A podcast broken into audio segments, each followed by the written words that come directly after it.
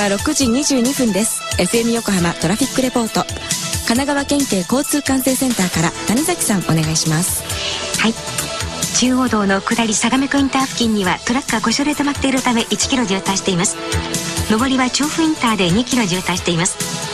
東名高速は上下線とも順調です。神奈川県内の保土ヶ谷バイパスの下りは東名入り口を先頭に狩場まで全線11キロ以上渋滞しています。全線の通過に50分かかっています。保土ヶ谷バイパス上りは順調です。国道16号線上りは東名入口交差点が先頭で2キロ渋滞しています。国道246号線の下り各所で混んでいます。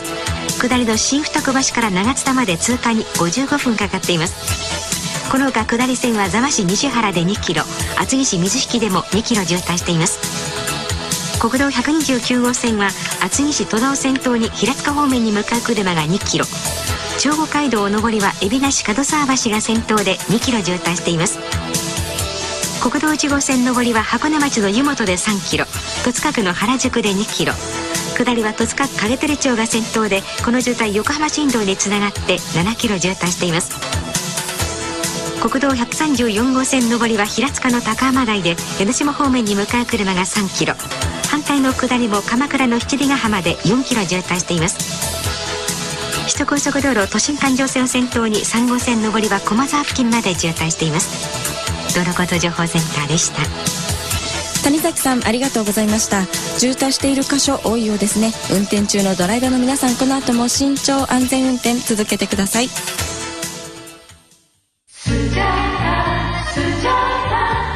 色の恋人スジャータのメイラクが9時をお知らせします。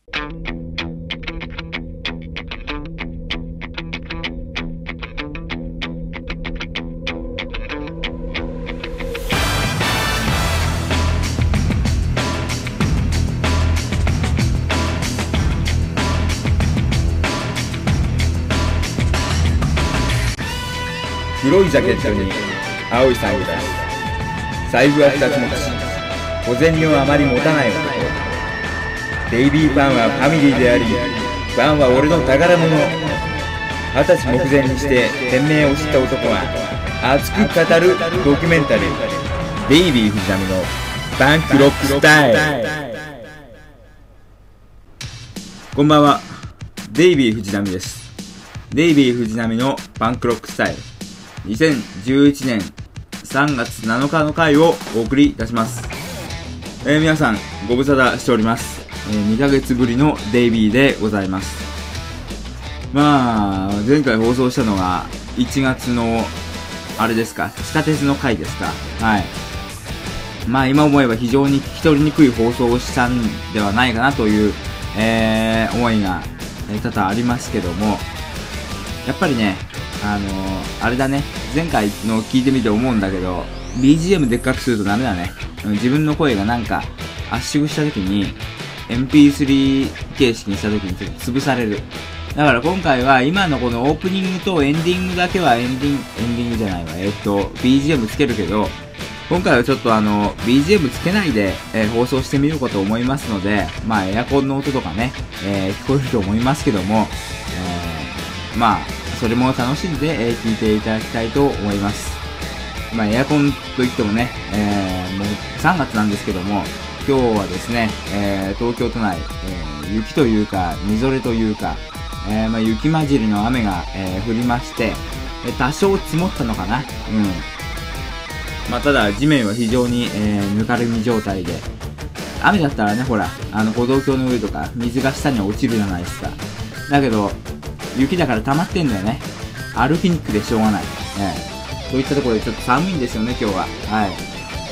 えー、でも、えー、デイビーの心はいつも暑いということで、えー、ここは一つよろしくお願いいたします。えー、まあね、えー、そうですね、近況、近況は、えー、大学は、えー、春休みでございます。まあ、うちは成績発表とかは、えー、翌年、翌年じゃないよ。えー、翌月の4月6日ということになっておりますので、えー、まだ成績のことはわかんないんですけども、一応大学の方から、えー、まあ、留年という通知を、え今のところ、え受け取っていないということで、え4月からは、東京都千代田区神田駿河台、え、お茶の水駅近くにあります、え、駿河台校舎というところで、え、まあ、パンフレットを見た、えことがある方は、あの表紙の、え大きなタワーですね、リバティタワーです。あそこで、え授業を受けるということに、えなりまして、無事、え進級しているのではないかなと思いますね。はい。やっぱりね、あの明治に入ったからにはね、あのキャンパスに行きたい、あの建物で勉強したいからこそ、えやっぱ明治大学というところに、え入ったわけですから、え本当に嬉しいですね。えまあ、あの、新宿に行く機会が少なく、あ、そうでもないかな。仕事が向こうだから、うん、下高いだから。まあ、あの、新宿ね、そんなに、まあ、仕事以外で行かなくなるということで、えー、まあ、ちょっとした寂しい思いもあるようなないような感じですけども、まあ、大学が近くなって良かったといえば良かったし、えー、これからまた大変になるだろうなというところですね。えー、今3月は、えー、ゆっくり休養させて、えー、いただいているところでございます。えー、皆さんもね、えー、世間ではなんかいろいろカンニング騒動とかでね、えー、騒がれておりましたが、えー、高校受験、大学受験、まあ多分試験の方はもう終わられて、まあ結果を待ってるとか、いやもう結果出ましたよという方ね、いらっしゃると思いますけども、えー、まあどんな結果になってもね、えー、変毒医薬の精神で、毒を変えて薬となす、えー、まあね、毒と薬は紙一重ということで、えー、一見良くないように見えることでも、えー、結果的に後から振り返ってみたら、あの時ああだったから良かったということも、えー、ただありますので、まあ、逆ももちろんあるんですけどね、え、非常に成功したなと思っても後から見ればあれはちょっとあそこでああなってなければよかったなと思うことも、え、あると思いますので、え人生何があるか分かりません、えとりあえず、え今日一日明日一日、え生き延びていきましょうということでまたオープニングが長いと怒られますので、えこの辺で曲を流したいと思いますえー、この曲はですね、えー、まあ、昔流行った曲ですけども、え、私がね、えできれば結婚式の時に、自分の結婚式の時に、え歌いたいなと、披露宴で歌いたいと思ってる曲をですね、え流したいと思います。ハウンドドッグという、え大友康平さんという方が、えボーカルやってらっしゃる、えところですけども、えハウンドドッグで、えフォルテシモ、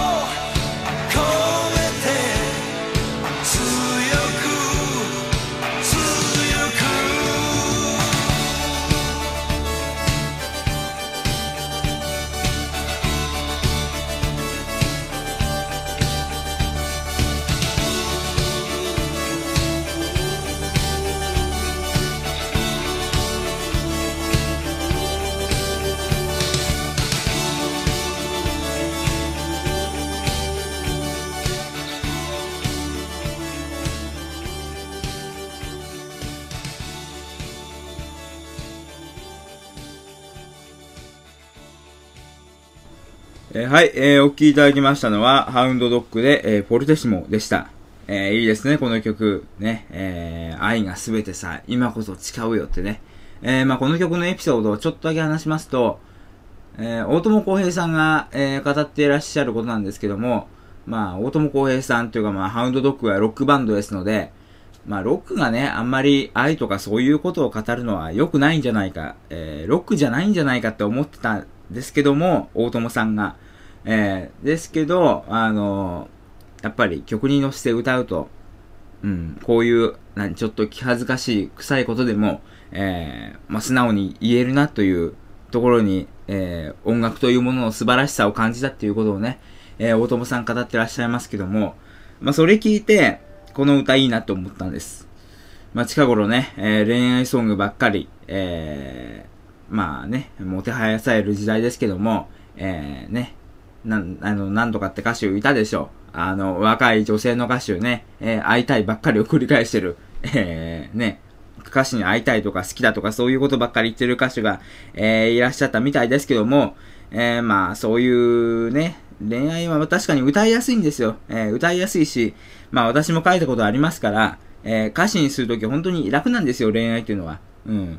まあ気持ちと情景を伝えればいい話だから。他のことを書くよりもよっぽど楽なんです。でもやっぱりそこだけに走っちゃいけないね。うん。音楽というものは、えー、もっと他に、えー、伝えるものが、えー、ありますから、えまあそういったものに目を向けていかなくてはならないし、えましては、まあ男というかロック歌手がね、えあんまり愛ということを語っていてはいけないと思います。えでもやっぱり大友さんのそういう思いを聞いて、この愛を語るこの曲がすごくいいなって思いましたね。はい。まあでも、えそうですね。うん、この曲を、まあ、いつかね、歌えたらいいなと思って、今、えー、練習中です。ちょっと恥ずかしいので今歌えませんけども。はい。えー、そういうことで、えー、先ほど予告した通り、えー、まあ、この本編のセクションには、えー、BGM をつけないとえいうところでお話を進めていきたいと思います。えー、今日のテーマね、えー、男と女についてですけども、まずこのね、えー、このセクションでは、えー、まあ、女とは、えー、女の子とはということについて、私が考えていることをお話ししたいと思います。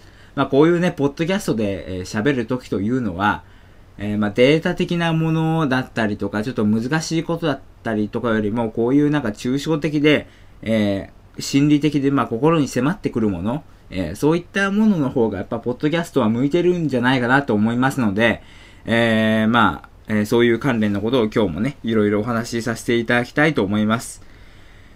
えー、ちょっと、ポッドキャストということで、えー、あんまり聞いてる人もいないということをね、えー、いいことに、まあ少しちょっと気味悪がられるかもしれないけども、えー、気持ち悪えるか、気持ち悪がられるかもしれないけど、えー、ごめんなさい。ちょっと最近のことについてお話しさせていただきたいと思います。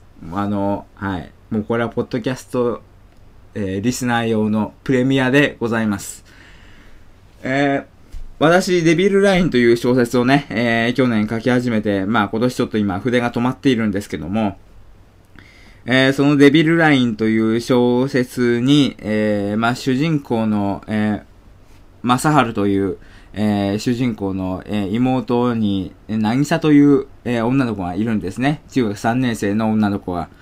で、えー、普段は静岡の実家に住んでいて、えー、たまに、えー、東京豊洲に住む、えー、あ違うわ、正治の妹じゃないよ、ごめんなさい。えー、ミスター D、えー、藤沢隆、えー、ミスター D の、えー、妹ですね。えー、え、いるんですけども、まあ、たまに東京に住む、えー、東京の豊洲のマンションに住む、えー、お兄ちゃんのところに行くわけですよ。で、えー、まあ、渋谷とか原宿とかでね、えー、マルキューとかラフォーレとか行った、まあ、買い物えー、服とか買い物するわけなんですけども、えー、まあその時にちょっとね、リアリティを出したいと思って、俺話に、あの、女の子のファッションの研究というものをしてみたんですね。ええまあ、そんな、あの、こんなことをね、そもそも男の筆者が書く必要はないんですけども、まあ実を言うと、ちょっと女の子のファッションに、えー、興味がありまして、えー、まあそういう何あの、変ないやらしい意味じゃないんですよ。本当にあの、うん、ファッションというものに興味があって、まあそのきっかけっていうのは、なんかの番組で、えー、がっちりマンデーかな。あの、109、えー、丸9の特集を、えー、してたんですよ。あの、そのビジネスモデルの特集を。その時になんか、まあ、当然丸9だから、そういう、まあ、若者向けの、若い女の子向けの、まあ、ちょっと低価格の、えー、低価格あるいは中価格の、えー、ブランドが入るわけじゃないですか。えー、まあ、あの、セシル・マクビーとかね、えー、ココルルとか、えー、マウジーとかあるじゃないですか、いうの。えー、まあ、そういう、なんかいろんなブランドのね、えー、何？そういう店の何特徴みたいなのを見て、あ、女の子っていいなと思いましたね。いいなっていうのは、男ってあんまり服にバリエーションないんですよ。うん。というか、そもそもあんまり売ってない。まあ、なんていうか、本当になんかオタッケの地味な感じになるか、えー、チャラい感じになるか、えー、イケイケの感じになるか、本当に両極端どっちかしかないんですよ。うん。だから、俺みたいな、何どっちでもない人間うん。えー、まあ、どこにも属さない人間っていうのは結構、えー、服を買うときに困るわけなんですね。うん。あんまりちょっと地味にするとなんか、なんか暗くなるし、おっさんっぽくなるし、そうかって言って俺がそんなね、チャラいなんか、うん、なんていうのかな、えー、ね、なんかズボンに穴が開いてるような、まあこういうちょっと年寄り的な言い方するとね、えー、ジーパンにほら、デザインのデニムあの、穴が開いてるえー、えー、ようなのをなんか履いても、なんかそれもちょっとキャラに合わないなと思って、俺はやっぱり、その、ブリティッシュ、ブリティッシュロック、うん。まあちょっとスーツ系に見えるんだけども、まあ、ジャケット着て、シャツ着て、えー、ネクタイ締めて、えー、まあスラックス履いてというスタイル？うん。そこに行くか、まあ、ちょっとワイルド系入れるかというところでいたいと思うんですよ。俺の自分のファッションとしては。ええまあ、ですから、まあ、あの、まあ、いろんなそういう何、系統の、えー、ブランドとかそういう何、うん、あの、ものを選べる、えー、女の子ってすごく羨ましいなと思いましたね、単純に。はい。やっぱりそのブランドごと特色があるじゃないですか。うん、ここはあの、何？えー、と、まあ、なんていうの？若い系、元気系？うん。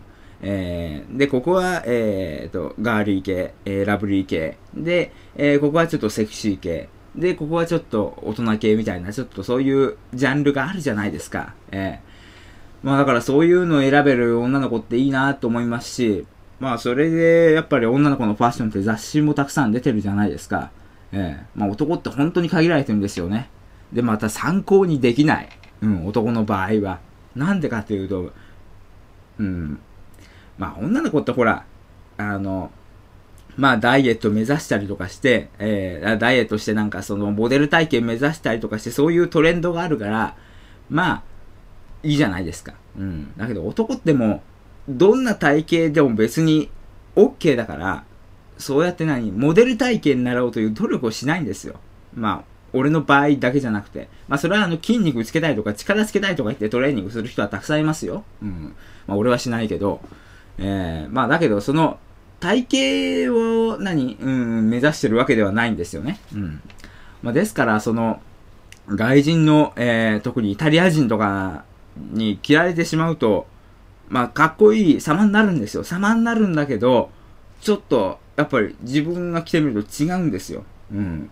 だかそこら辺がちょっと雑誌見るのにもすごい難しくて、まあ結局雑誌見ないんですけど、えー、だから、えー、まあそういうことで、まあ、まあ俺の場合は、その、好きなロック歌手、うん、まあ、布袋さんなり、矢沢さんなり、まあ、さっきの大友康平さんなり、えー、ああいう方の格好を見て、えー、まあちょっと真似したり、自分でアレンジしたり、えー、するんですよ。はい。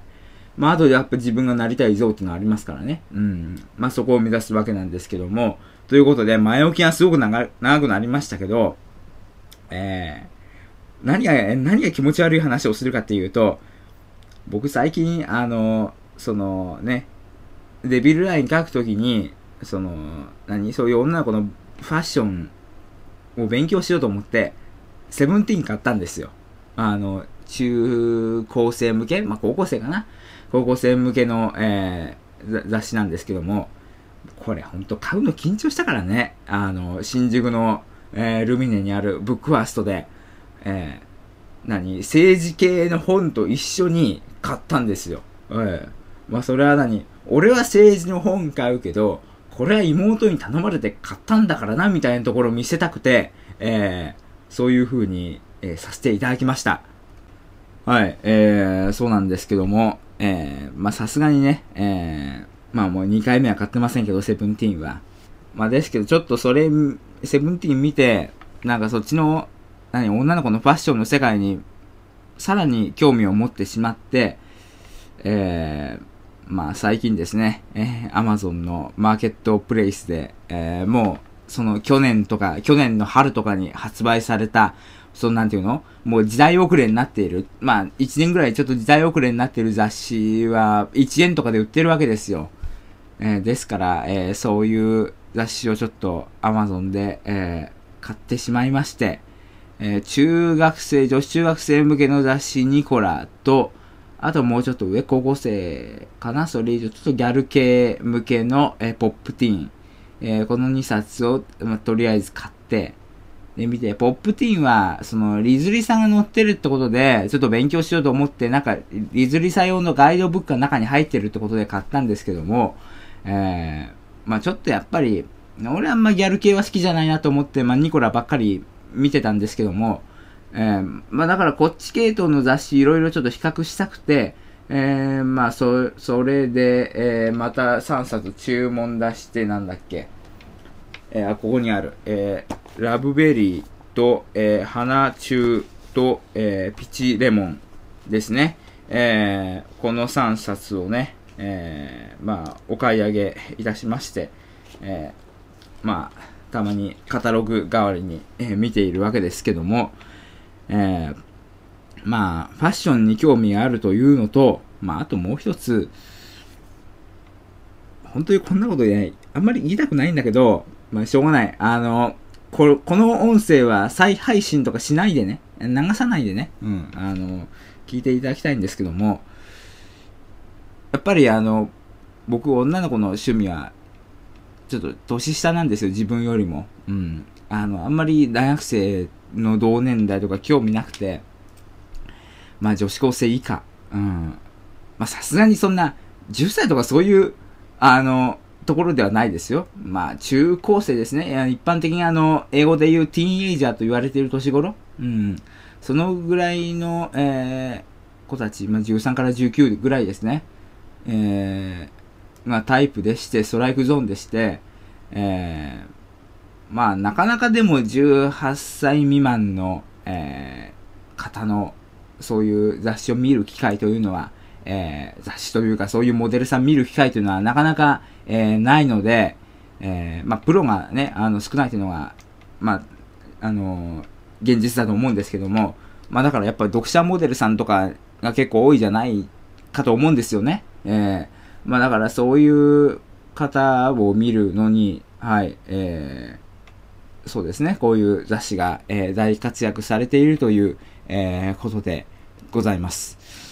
自分でやってるポッドキャストでこんなことをね、えー、喋るのはね、本当に僕は嫌なんだけど、でも、やっぱりね、えー、これをね、えー、わざわざ聞いてくださってる皆さんがいると思うと、喋らざるには、喋らざるにはいられない、なんか日本語おかしくなってる気もするんだけど、えー、もう、ということで、まあ、あの、服選びのカタログと同時に女の子選びのカタログという側面も、えー、なきにしもあらずということで、あ、ちなみに、あの、変ないやらしい意味なことは全然ないですからね。悪いけど。うん。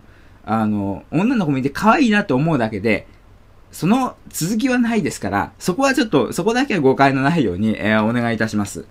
えー、えー、っと、まあそういうわけで、えー、まあ、あの、よくね、え友人からは、え、絶対捕まらないように気をつけてくれという、え、ご指摘をよくいただくんですけども、え、まあそういう捕まるようなことは私は一切いたしません。もう本当に、その、なんていうの？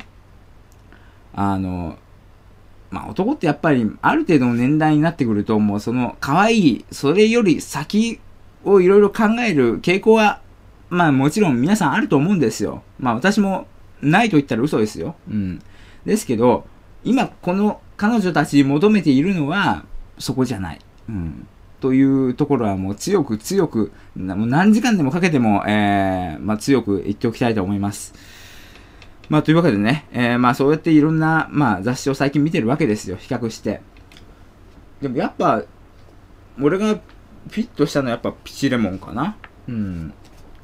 かなと思いますね。えー、今度あのあ、後から曲流しますけども、スーパーガールズという、えー、ABEX が、えー、やってる、その、何？アイドルユニットがあるんですよ。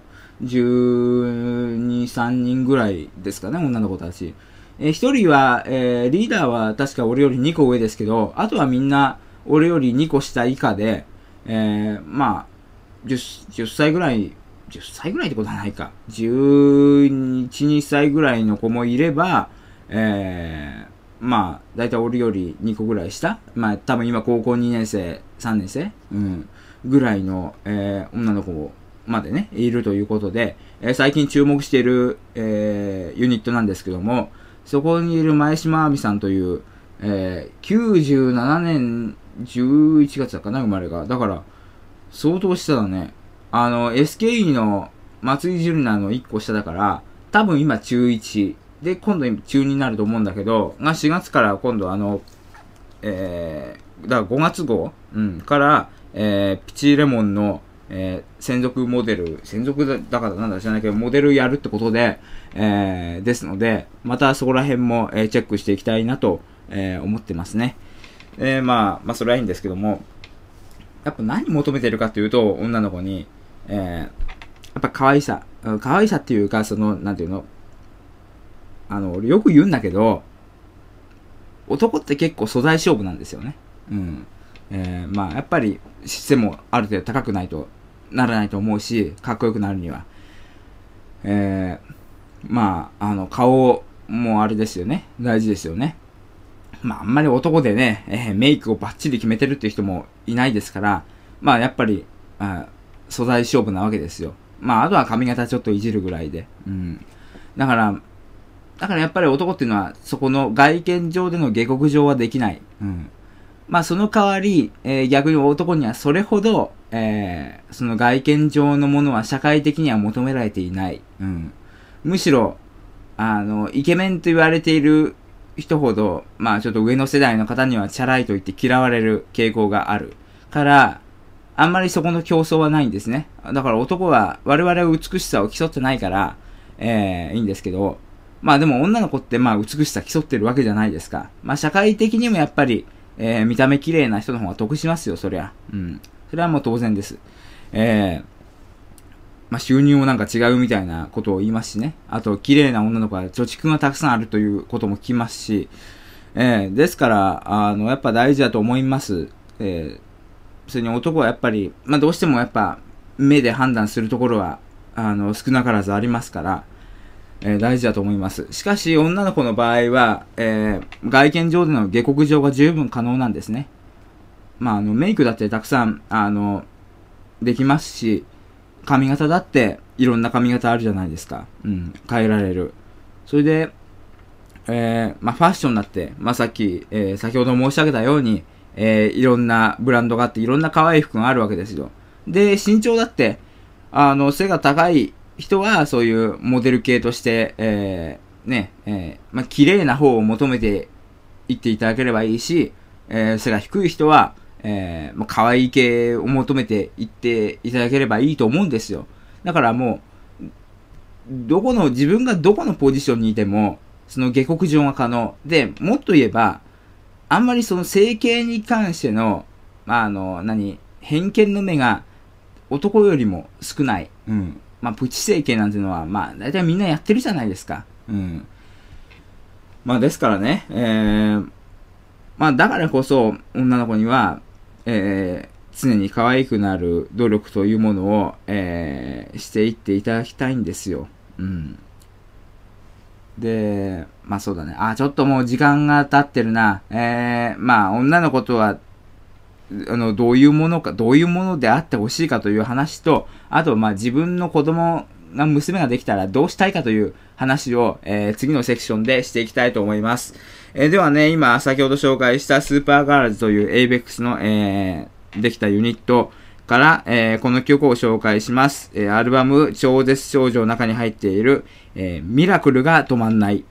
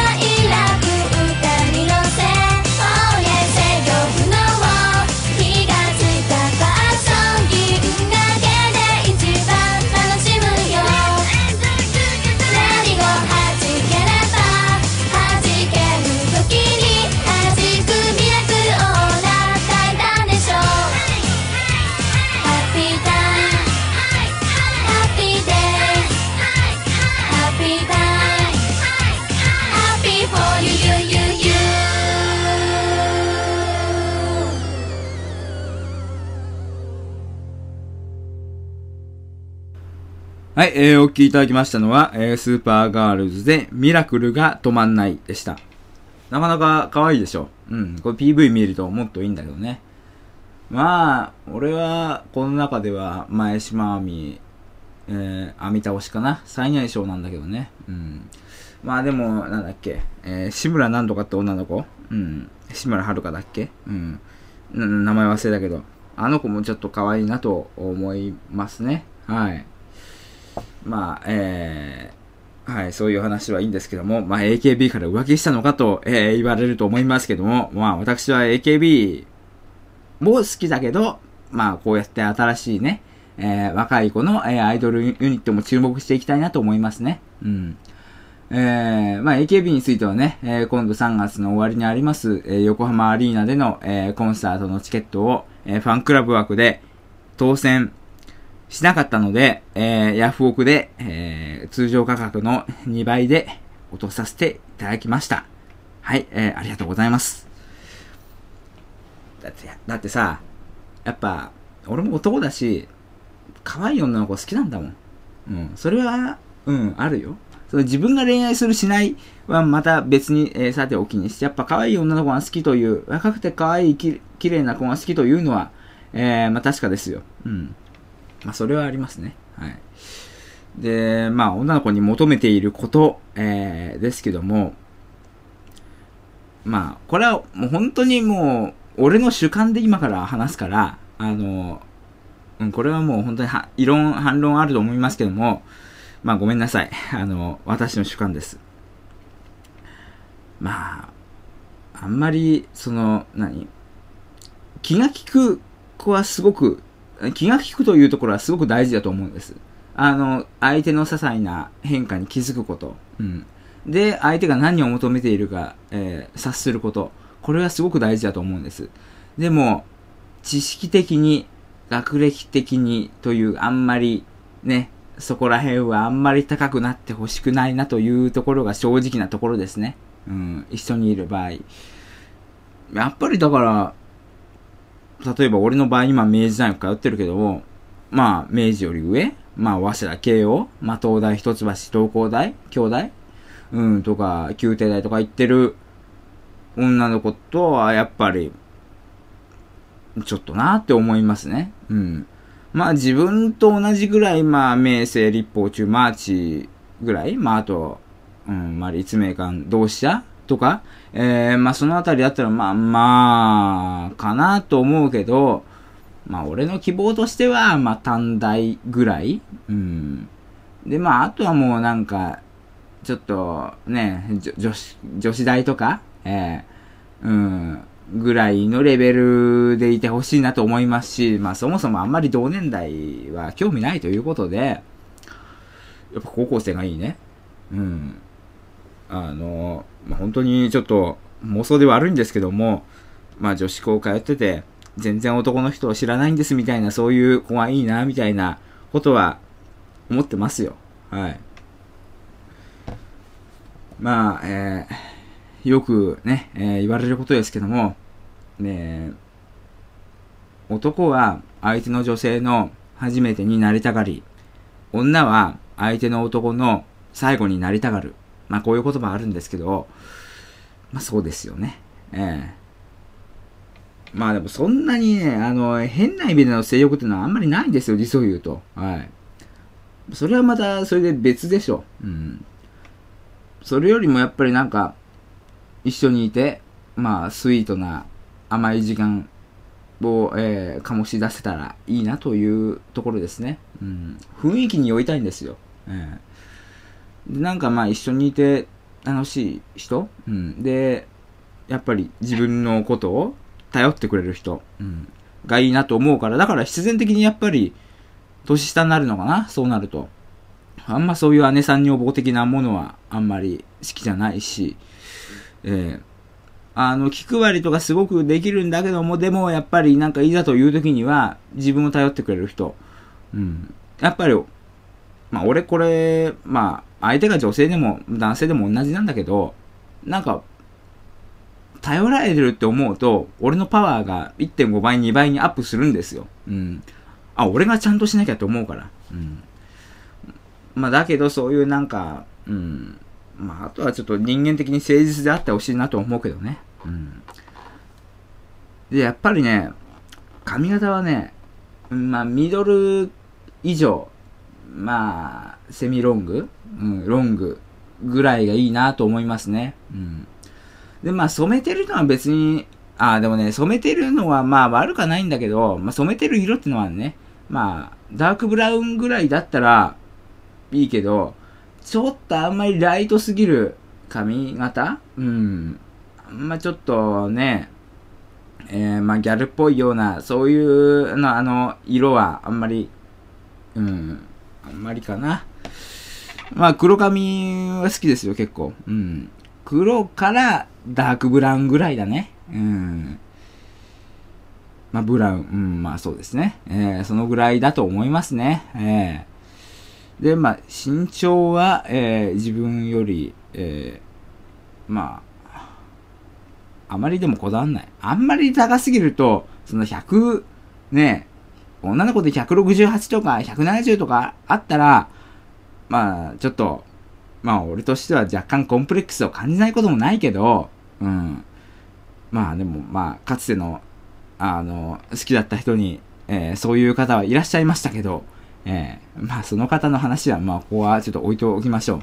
えーえーまあね、まあ、身長はでもあんまりこだわらないかな、そういうことは。うん。やっぱりなんていうのかな、その、可愛いファッションでいてほしいんだよね。うん、なんていうの？ガーリー系？うん。うんセクシーガーリー系？みたいな？うん。で、なんか、俺ね、ピンクと白に弱いんですよ。うん、特にピンクに弱い。で、ピンクも薄いピンクじゃなくて、ちょっと濃いめのピンクに弱い。うん。で、冬は結構白に弱いんだよね。うん。だからちょっとその辺の色使いをうまくしてくれたと、例えばさ、あの、白のワンピースで、あの、何、ちょっと可愛い系のピンクのハートのカバッグ持ってるとか、うん。そういうの、あ、結構、やるなと思いますね。うん。あんまりだから地味な色を使ってほしくないというのはありますし、で、女の子であんまり紺とか黒とかあんまりそういう服はあんまり着てほしくないなと思います。うん。だあんまりそのメイドさんの格好とか、あんま好きじゃないですからね。うん。やっぱだからそういう何？えー、白系からちょっと明るい色系がいいなというふうには思いますね。あとやっぱ、なんていうのかな。あれ、あるじゃないですか、あの、髪、髪にさ、つけるあの、あの、リボン？うん。あの、うさぎ型のさ、ほら、うさ耳リボンってやつ？あの、うん。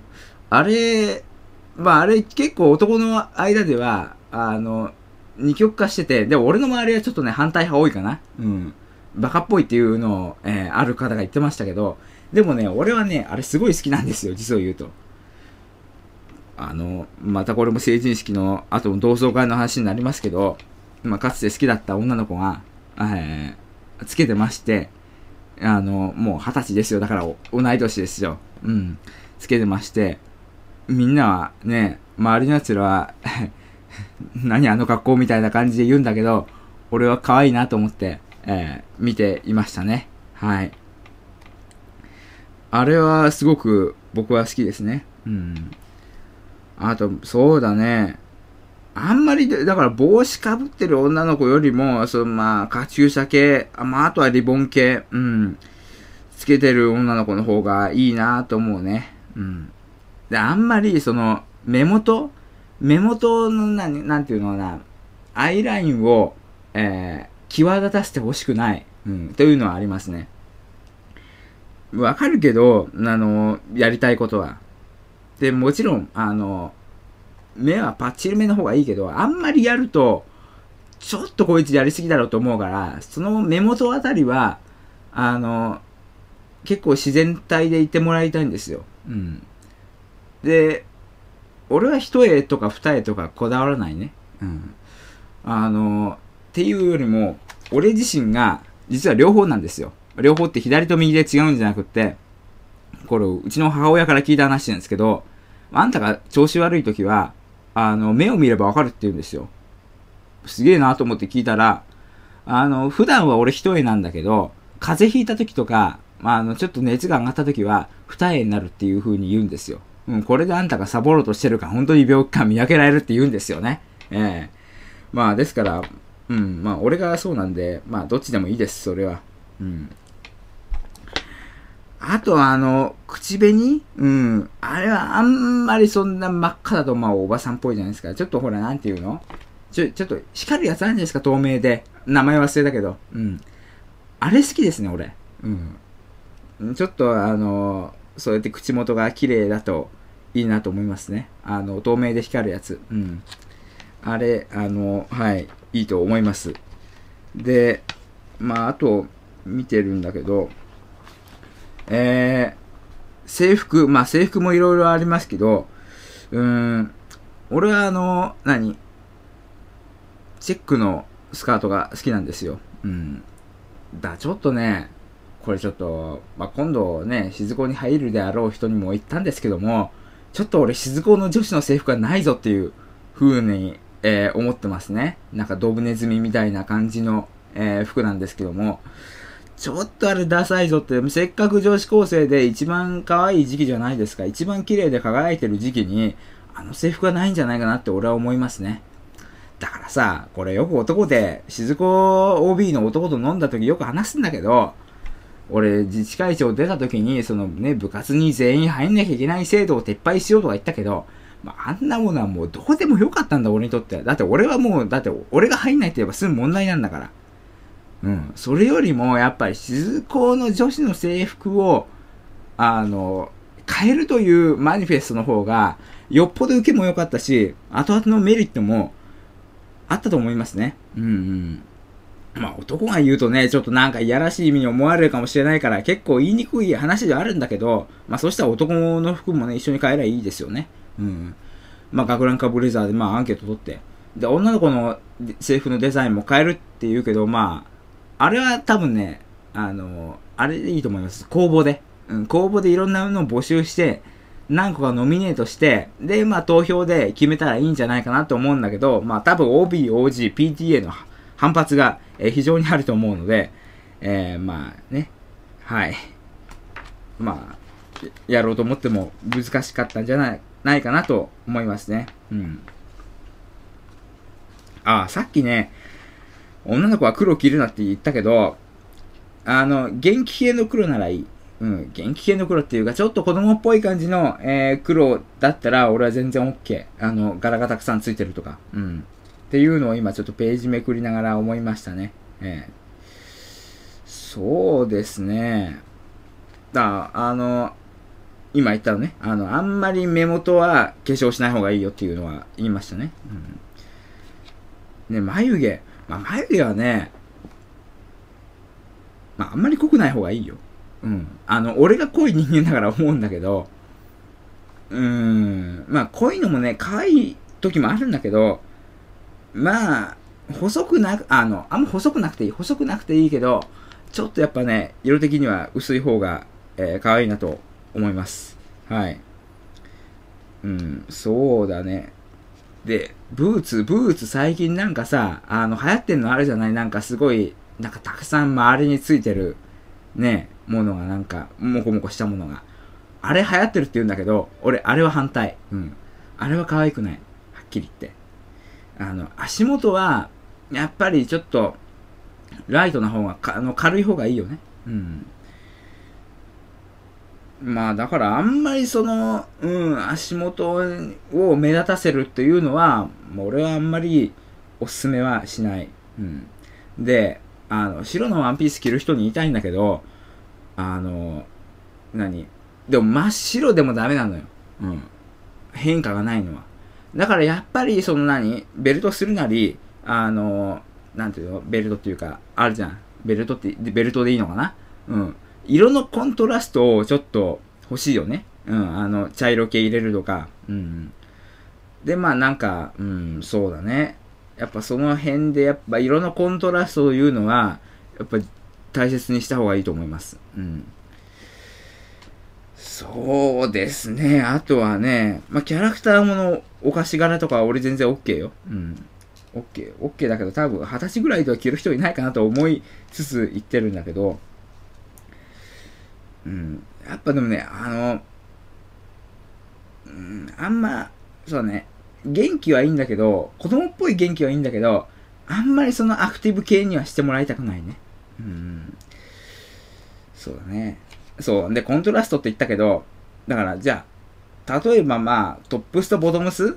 あのーうん。まあ、な、な、何にするかは知らないけど、そこでコントラストつけりゃいいってもんでもないんだよ。うん。やっぱそのトップスの中でも、まあ、う上の中でもその、何？ちょっとね、うん、なんか着た後に上に着るとか、そういう風に変化を持たせたいですよね。うん。やっぱそこなんだよね。やっぱり、なんていうのかな、あの、強い色だと原色系で、あその、色のコントラストなくて一色だと、ちょっと強すぎるんですよ。うん。だけど、その何、薄い系、薄い色で、あの、単色で、うん、単色だと一色しかないとすると、やっぱね、ちょっと地味なんですよね。うん。あの、薄いのは薄いでいいんです。薄いのはいいんだけど、まあ、薄い中にやっぱりちゃんとした何あの、うん。例えば何あの、ちょっと薄いピン系の着た後は、上に、ちょあの、デニム生地のものをね、あの、着るとか、えーそういう風にした方が、えーいいと思いますね。はい。あの、雑誌見ながら言ってるけど、雑誌に書いてあることを、えー実は読んでるわけではないですよ、はっきり言って。雑誌の写真見て、あこの子可愛いな、この子可愛くないなっていうのは、えーまあ、そこで判断してますね。だから同じモデルさんが結構いろんな服着て出てるけど、やっぱりその、もちろん素材もありますよ、それは、あの、見るときには。でも、やっぱり同じモデルさんでも、あ、この服は可愛いな、この服はちょっとなっていうのはありますね。うん。やっぱ髪の毛、ヘアスタイル？ヘアスタイルっていうか、その頭、やになんかやっぱつけた方がいいね。うん。あ、帽子とかじゃなくてね。うん。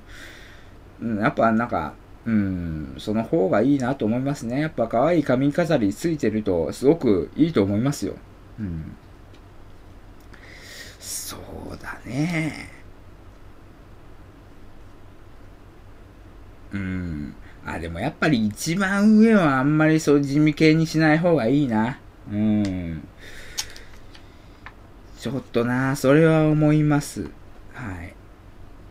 あのね、ちょっとバカっぽく見えるぐらいの方が可愛いよ。うん。と思う。あんまそこでね、知的、あの、見た目が知的になってもらいたくない。うん。ってのはありますね。やっぱり、なんていうか、見た目が知的になると、なくちょっと、まあ、表情によっては暗い印象を受けるし、やっぱなんかとっつきにくい印象はありますね。うん。なんかちょっと、この人硬いんじゃないかっていうところはすごく思うので、えーで、あの、服買うときに、えー一つちょっと注意した方がいいと思うのが、えーまあ、まあ、休みの日に買いに行くとき、特にそうなんですけども、その自分が買おうと思っているその店、あるいはコーナーでの、周りの客層を見てください。周りの客層を。うん。その時に、どうかっていうところですよね。あの、これ一つ、まあ、あの、名前は言いませんけど、実例を挙げて、あの、あ、ごめんなさい。ちょっと今ミスりました。あの、例です。あくまで例です。あの、買おうと思った時に、周りに40代のおばちゃんばっかりいるようなところで買っちゃダメですよ。うん。これは、あの、一つ、はい、言います。そうですね。うん。で、まあ、そう、うん。で、やっぱりね、これはもう俺の好みだけど、あ自分にちょっと若いぐらいの子が集まってるところの方が、いいと思う、俺は。うん。やっぱなんていうのかな、若い時ってのはパワーがあるわけですよ。エネルギッシュなわけですよ。だからやっぱりその、ちょっとぐらい子供っぽく見えた方が、いいと思う。俺はね。あの、大体みみんなが見る雑誌のさ、モデルさんって、自分より年上のことが多いじゃない。例えば中学生の向けの雑誌見ると、まあ高校生のモデルさんがやっていることがあったり、で、高校生向けの、あの、雑誌見ると女子大生とか、あの、まあ、20代前半の方がモデルやってること多いけど、あんまりその、何先へ先へ、先走ろうとしない方がいいね。うん。自分のも、本来年齢が持っているものっていうのを、それによって殺してしまうことがあるんですよ。まあ確かに、その、まあもっと言えば、背が高いなと、自分で背が高いなって思う子はいいと思います。あの、ちょっと背伸びしたぐらいで。でも自分が背が、ちょっとあんまりそんな高くないな。まあミドルかちょっと低いなと思う子は、あんまりその上の年齢の、あの、モデルさんが着ているファッションを追わない方がいいと思う。うん。やっぱ、なんか無理が出てくる。無理が出てくるし、無理が出てくると、ちょっとやっぱり、あの、マイナスの印象を受けるよね。うん。その自分に似合ってる似合ってない以前の問題で、うん。やっぱその年齢に応じたものはやっぱり、はい、えー、持っているべきだと思いますね。うん。で、そうだね。うん。で、やっぱね、余裕のない女の子はダメよ。うん。あの、心にゆとりがない女の子は、まあそれはわかるでしょう。あの、メイクしてる、あの、人は。うん。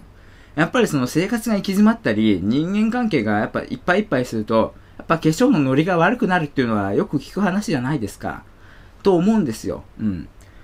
で、まあこれはあの、まあ男にも言えることで、まあ俺の場合髪型オールバックじゃないですか。うん。やっぱりそのオールバックがピシッと決まるときと、やっぱずれるときとあるんですよね。うん。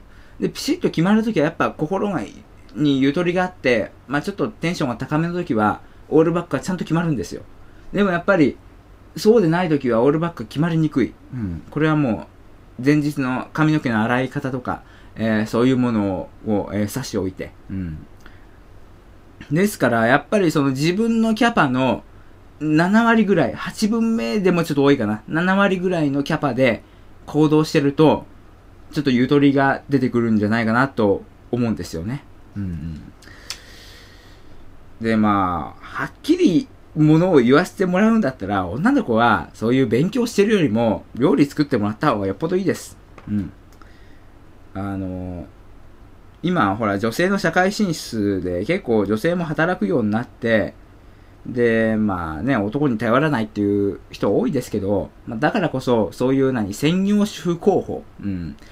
そういうな、料理とかそういうできる女の子っていうのは減ってるんですよね。うん。まあもちろんコンビニとか外食、安い外食チェーンの発達によって、えー求められていなくなってる、まあ、じ若干需要は減ってるかもしれませんよ。うん。で、まあ、ねやり過ごそうと思えばいかにもね、いくらでもやり過ごせますから、それはいいんですけど、まあでもやっぱり料理がうまい女の子で、週に1回ぐらいお菓子を作ってきましたみたいな、そういう女の子はやっぱポイント高いですよね。うん。やっぱその外見がね、そのあんまりね、パッとしない子でも、やっぱりその女の子らしい仕草、うん、というものがあると、やっぱ男はちょっとガッと心を動かされるものですよ。うん、特に私は。うん。やっぱね、ある程度の年になると、まあ、ある程度の年って俺もやっと二十歳になったばっかだけど、その外見だけじゃないね、人は。うん、っていうのは、その、何、巷で言われてる、その、人は外見だけじゃない、中身が大事なんだっていう、上っ面の言葉じゃなくて、その、何、手に取るように実感としてわかるんですよ。うん。なんていうかな、外見だけだと、やっぱ、すぐ飽きが来る。うん。でも、やっぱ内面がそういう可愛らしいものを持ってると、やっぱ、ずっと楽しませてくれるから、その子はね。うん。やっぱ続きますよね。ええやっぱそのあたりを注目していったらいいのではないかなと思いますけど、喋りすぎたね。自分の娘の話をする、そんな余裕でもなくなった。うん。えーっと、自分の娘には、はい、あの、そうですね、1分ぐらいで話しますけど、えー、ちょっと、まあ、そうやって女の子らしい、えー感じで言ってもらいたいと思いますし、だから今言った通りですよ。えー、可愛い、あの、服を、えー着せたいと思いますね。うん。まあ、物心ついたら別に自分で自分の趣味通りね、選べばいいですけど、まあ、物心つく前は、えーお父さんがね、えー選んで、えー可愛い服を着せたいと思います。はい、えー、ということで、えー、まあ、非常に気持ち悪い話だったと思いますけど、でも、結果聞いてみると、ある程度まともなこと言ってるでしょ、俺。これがね、やっぱね、俺の才能よ。うん。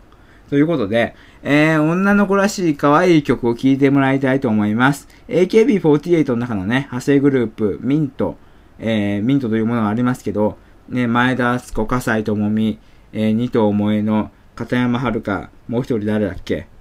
忘れた、ごめんなさい。えー、っと、確か5人ぐらいでやってる、えー、ユニットあります。えー、ミントで、キスまで100マイル。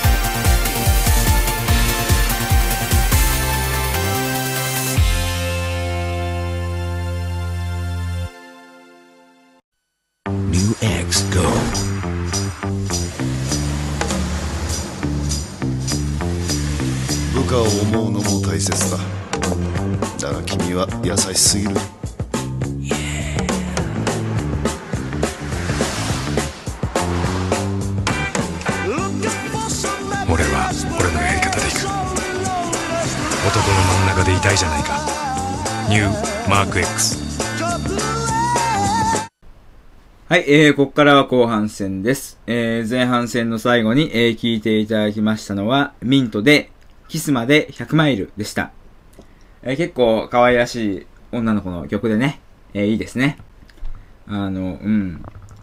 やっぱり、うん、そうですね。えー、ああいう曲を歌うのが、あの、似合う女の子でいてほしいなというのが実感ですね。まあ、俺的にはあっちゃんよりも、ともみの方が、全然この曲は似合ってると思うんだけど、でも、ともみにはやっぱキャンディーがあるから、えー、キャンディーって曲がね、えー、また、えー、流しますけども、てか前流しましたけど、はい。えー、まあやっぱりね、女の子らしく、えー、可愛くふんわりと、えー、いてほしいところでございます。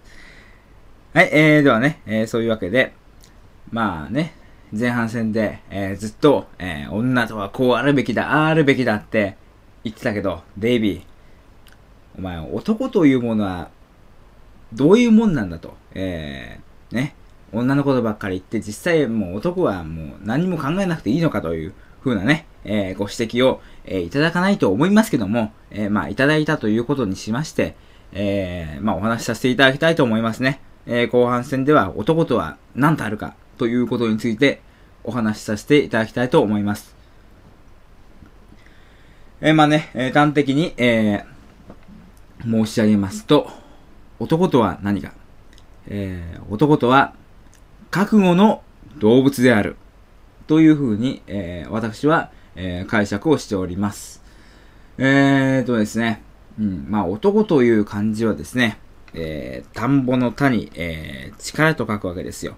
えーですから、田んぼで力仕事をする、えー動物だと、えーいうことなんですけども、えーまあ、じゃあ、ただ単に力があって、えーまあ、運動ができりゃいいのかという、そういう話ですけども、えーそうではないと思うんですよ。えーね、えー戦前の、えー日本では家制度というものがありまして、家長、家の、えー一番のトップですね。えーまあ、お父さんですよ。を中心に、まあ、家族というものはあったわけです。えーまあ、じゃあなんでお父さんなのかと、お母さんじゃダメなのかというところですけども、まあ、まあ、ね、従来から日本は、えーまあ、男が、えー政治でも何でもトップに立って、まあ、一部ね、えー姫子とかああいう別なのはありますけども、まあ、基本的には男がトップに立って、えー、全てを治める、えー、全てを守るという風なね、えー社会が、えー脈々と、えー続いてまいりました。まあ、その証拠にね、今までの歴代の総理大臣でも、えーまあ、全員男性だったわけで、えーまあ、企業の、え執行役員でも、まあ、ほとんどが、え男性ということで、まあ、男社会だったわけですね。うん。まあ、女性の社会進出もありまして、最近は形態が、え結構変わっておりますけども、え基本的には男というものは、え自分の、え持つ組織、え自分の持つ団体、えー自分、なんか、まあそういうね、仲間なり、そういうものを、えー守る、えー外敵から守る、え生活を守る、えそういうのが男だったわけですよ。うん。じゃあ、守るということにおいて何が必要か。まあ、いろんな必要な能力もありますし、うん、まあ、いろいろあると思いますけども、まあ、一番大事なのは覚悟ですよ。はい。覚悟。うん。やっぱ、俺はこうなんだ。こうやるんだ。こうやり遂げるんだ。えーこれをしな、なんか、まあね、あの、まあ、そういう感じで、えー、なんていうんですかね。うん。一本筋が通ってなきゃならないわけですよ。うん。今、えーちょうど昨日ですね、えーまあ、前原さんが、えー辞任、外務大臣から辞任いたしまして、えーまあ、いろいろ官政権もごたごたですけども、えー最近、まあ、総理大臣がま1年なり、え1年足らずでコロコロ変わりますけども、まあ、なぜそういう事態が起こってしまっているのか。もう簡単ですよ。もう一言でやらせます。もう何言うか多分皆さんも分かってると思いますけど、えー覚悟がないからなんですよ。覚悟が。うん。なんていうんですかね。覚悟を持つということは、ある程度犠牲を作らなければならないんですよ。うん。で、まあ、最近、まあ、小渕さんが、まあ、2年ぐらい。うん。で、森総理も1年なかったね。うん。で、えー、まあ、安倍晋三、福田康夫、麻生太郎、まあ、大体1年ぐらいで、えー、鳩山幸夫8ヶ月ですね。んで、今の菅直人、まあ、この情勢でいけばもう、まあ、1年は持た、まあ、6月までは持たないでしょうという、えー、見方が、えー、大方の見方ですから、まあ、ほとんど1年足らずということで。まあ、要するに21世紀になってからね、えー、まあ、まあ、1年ぐらいで総理コロコロ変わってしまっていたわけですよ。うん。まあ、なんですけども、えー、一人だけ、えーまあ約5年ですね。えー長続きした総理大臣がいました。まあ皆さんお分かりでしょうけども、えーそれが小泉純一郎です。もちろん彼のやってきた政策に批判はあると思います。それはいいと思います。うん、どうぞ批判してください。うん。えーですけども、やっぱりね、5年居座るということは歴代3位ですからね。で、この21世紀という難しい時代ですよ。うん。価値観も多様化してきまして、経済もグローバルになってきましてね、本当に難しい時代でよくあれだけ持ったなと、えー今から考えると、えー思うものでございますね。うん。まあ、支持率が高かったというのは特徴ですよね。まあ、最高では本当に90%近い支持率ありましたし、辞める、ちょっと辞めるというか、まあ、任期満了、自民党総裁としての任期満了ちょっと前ぐらいには、えー、まあ、50%ぐらい、50何パーセントがね、ありまして、まあ、非常に高いですね。えー、菅さん、鳩山さんから見れば、非常に、えー羨ましいと思いますけども、えー、まあ、そういうふうに、まあ、支持集めてきたわけなんです。普通なら、みんなが喜ぶことすればみんなが支持する。で、まあ、みんながまあ望まない、まあみんな望まないというか、なんていうんですか？一部に不利益を受ける人がたくさんいるような、えー、そういうことをする人は支持率が低いと、もうそういうふうに、えー、まあ一般的には思うと思います。しかしこれ逆なんですよね。うん。他の総理の特徴っていうのは、何でもやろうとしたんですよ。あれもしよう、これもしよう、ああしよう、こうしよう。みんなにいい顔しようとしてた。うん。だけど、小泉総理という男は違うんですよ。一本筋が通っていたんです。もう反対があるところは全然構わないと。もう、自民党だけが生き延びようとするわけじゃない。自民党すらぶっ壊すと言ったんですよ、彼は。うん。えー、そしてね、えー、もう党派関係なく、私に反対する者、これ皆すべて抵抗勢力。抵抗勢力と言ったんですよ。ええで、まあ、亀井静香とかね、いろいろ離党したのいましたけど、ええまあ、一本筋が通ってて、ええまあ、郵政民営化についても、まあ、批判はいろいろあると思います。でも、俺はこれをやるんだという覚悟を持って臨んだから、熱狂的な支持がついたんですよ。うん。で、そこなんですね。えー政治をウォッチしていく上で、まあ、何が一番、あの、まあ、いろいろ学ぶことはありますけども、えーやっぱりね、何？政策だけでは、うんあの、物事は動かない。で、政策だけ良ければいいというものではない。うんまあ、政局報道だけしてる今のマスコミもどうかと思いますけども、やっぱりね、そのやる人の人柄というのが非常に大事なんですよ。うん。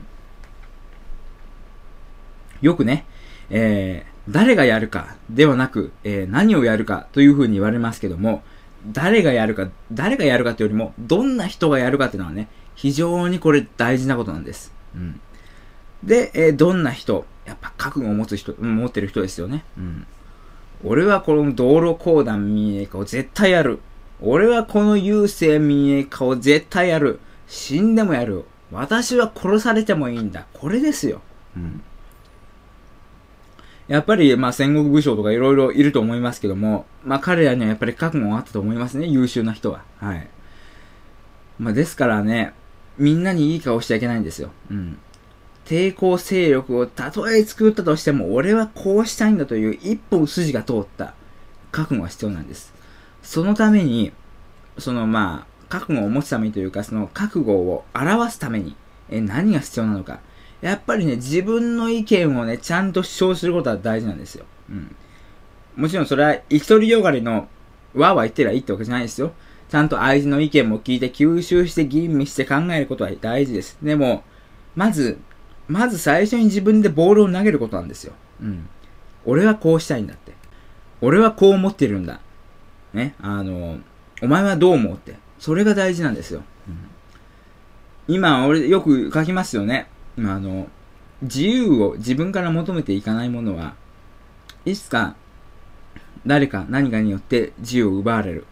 その時に、そいつは文句を言う資格はないと。そういうことなんですよ。うん。やっぱりね、えー、なんていうんですかね、今ツイッター見てても、まあツイッターという社会はでも結構いいんですけども、やっぱり俺の友人系はね、えー、やっぱちょっと覚悟足りないね。何か俺はこう思うっていう主張が見えてこない。うん。なんていうのかな。そのツイッターのフォロワーの中でも自分の友達だけで固めてしまってる傾向があるんですよね。新規でこの人読んでみよう、この人フォローしてみようという思わせる魅力がないんですよ。うん。はっきり言って。なんでかというと色を持たないから。うん。な、何考えてるのかわかんないんだもん、その人は。ね渋谷ナウ、新宿ナウ。パソコンが壊れた。ああ、疲れた。そんなもの誰が読みたいんですか？あなたアイドルなんですか？アイドルだったらその生活をね、垣間見たいという思いが、思いを持つ人がいても当然だと思いますよ。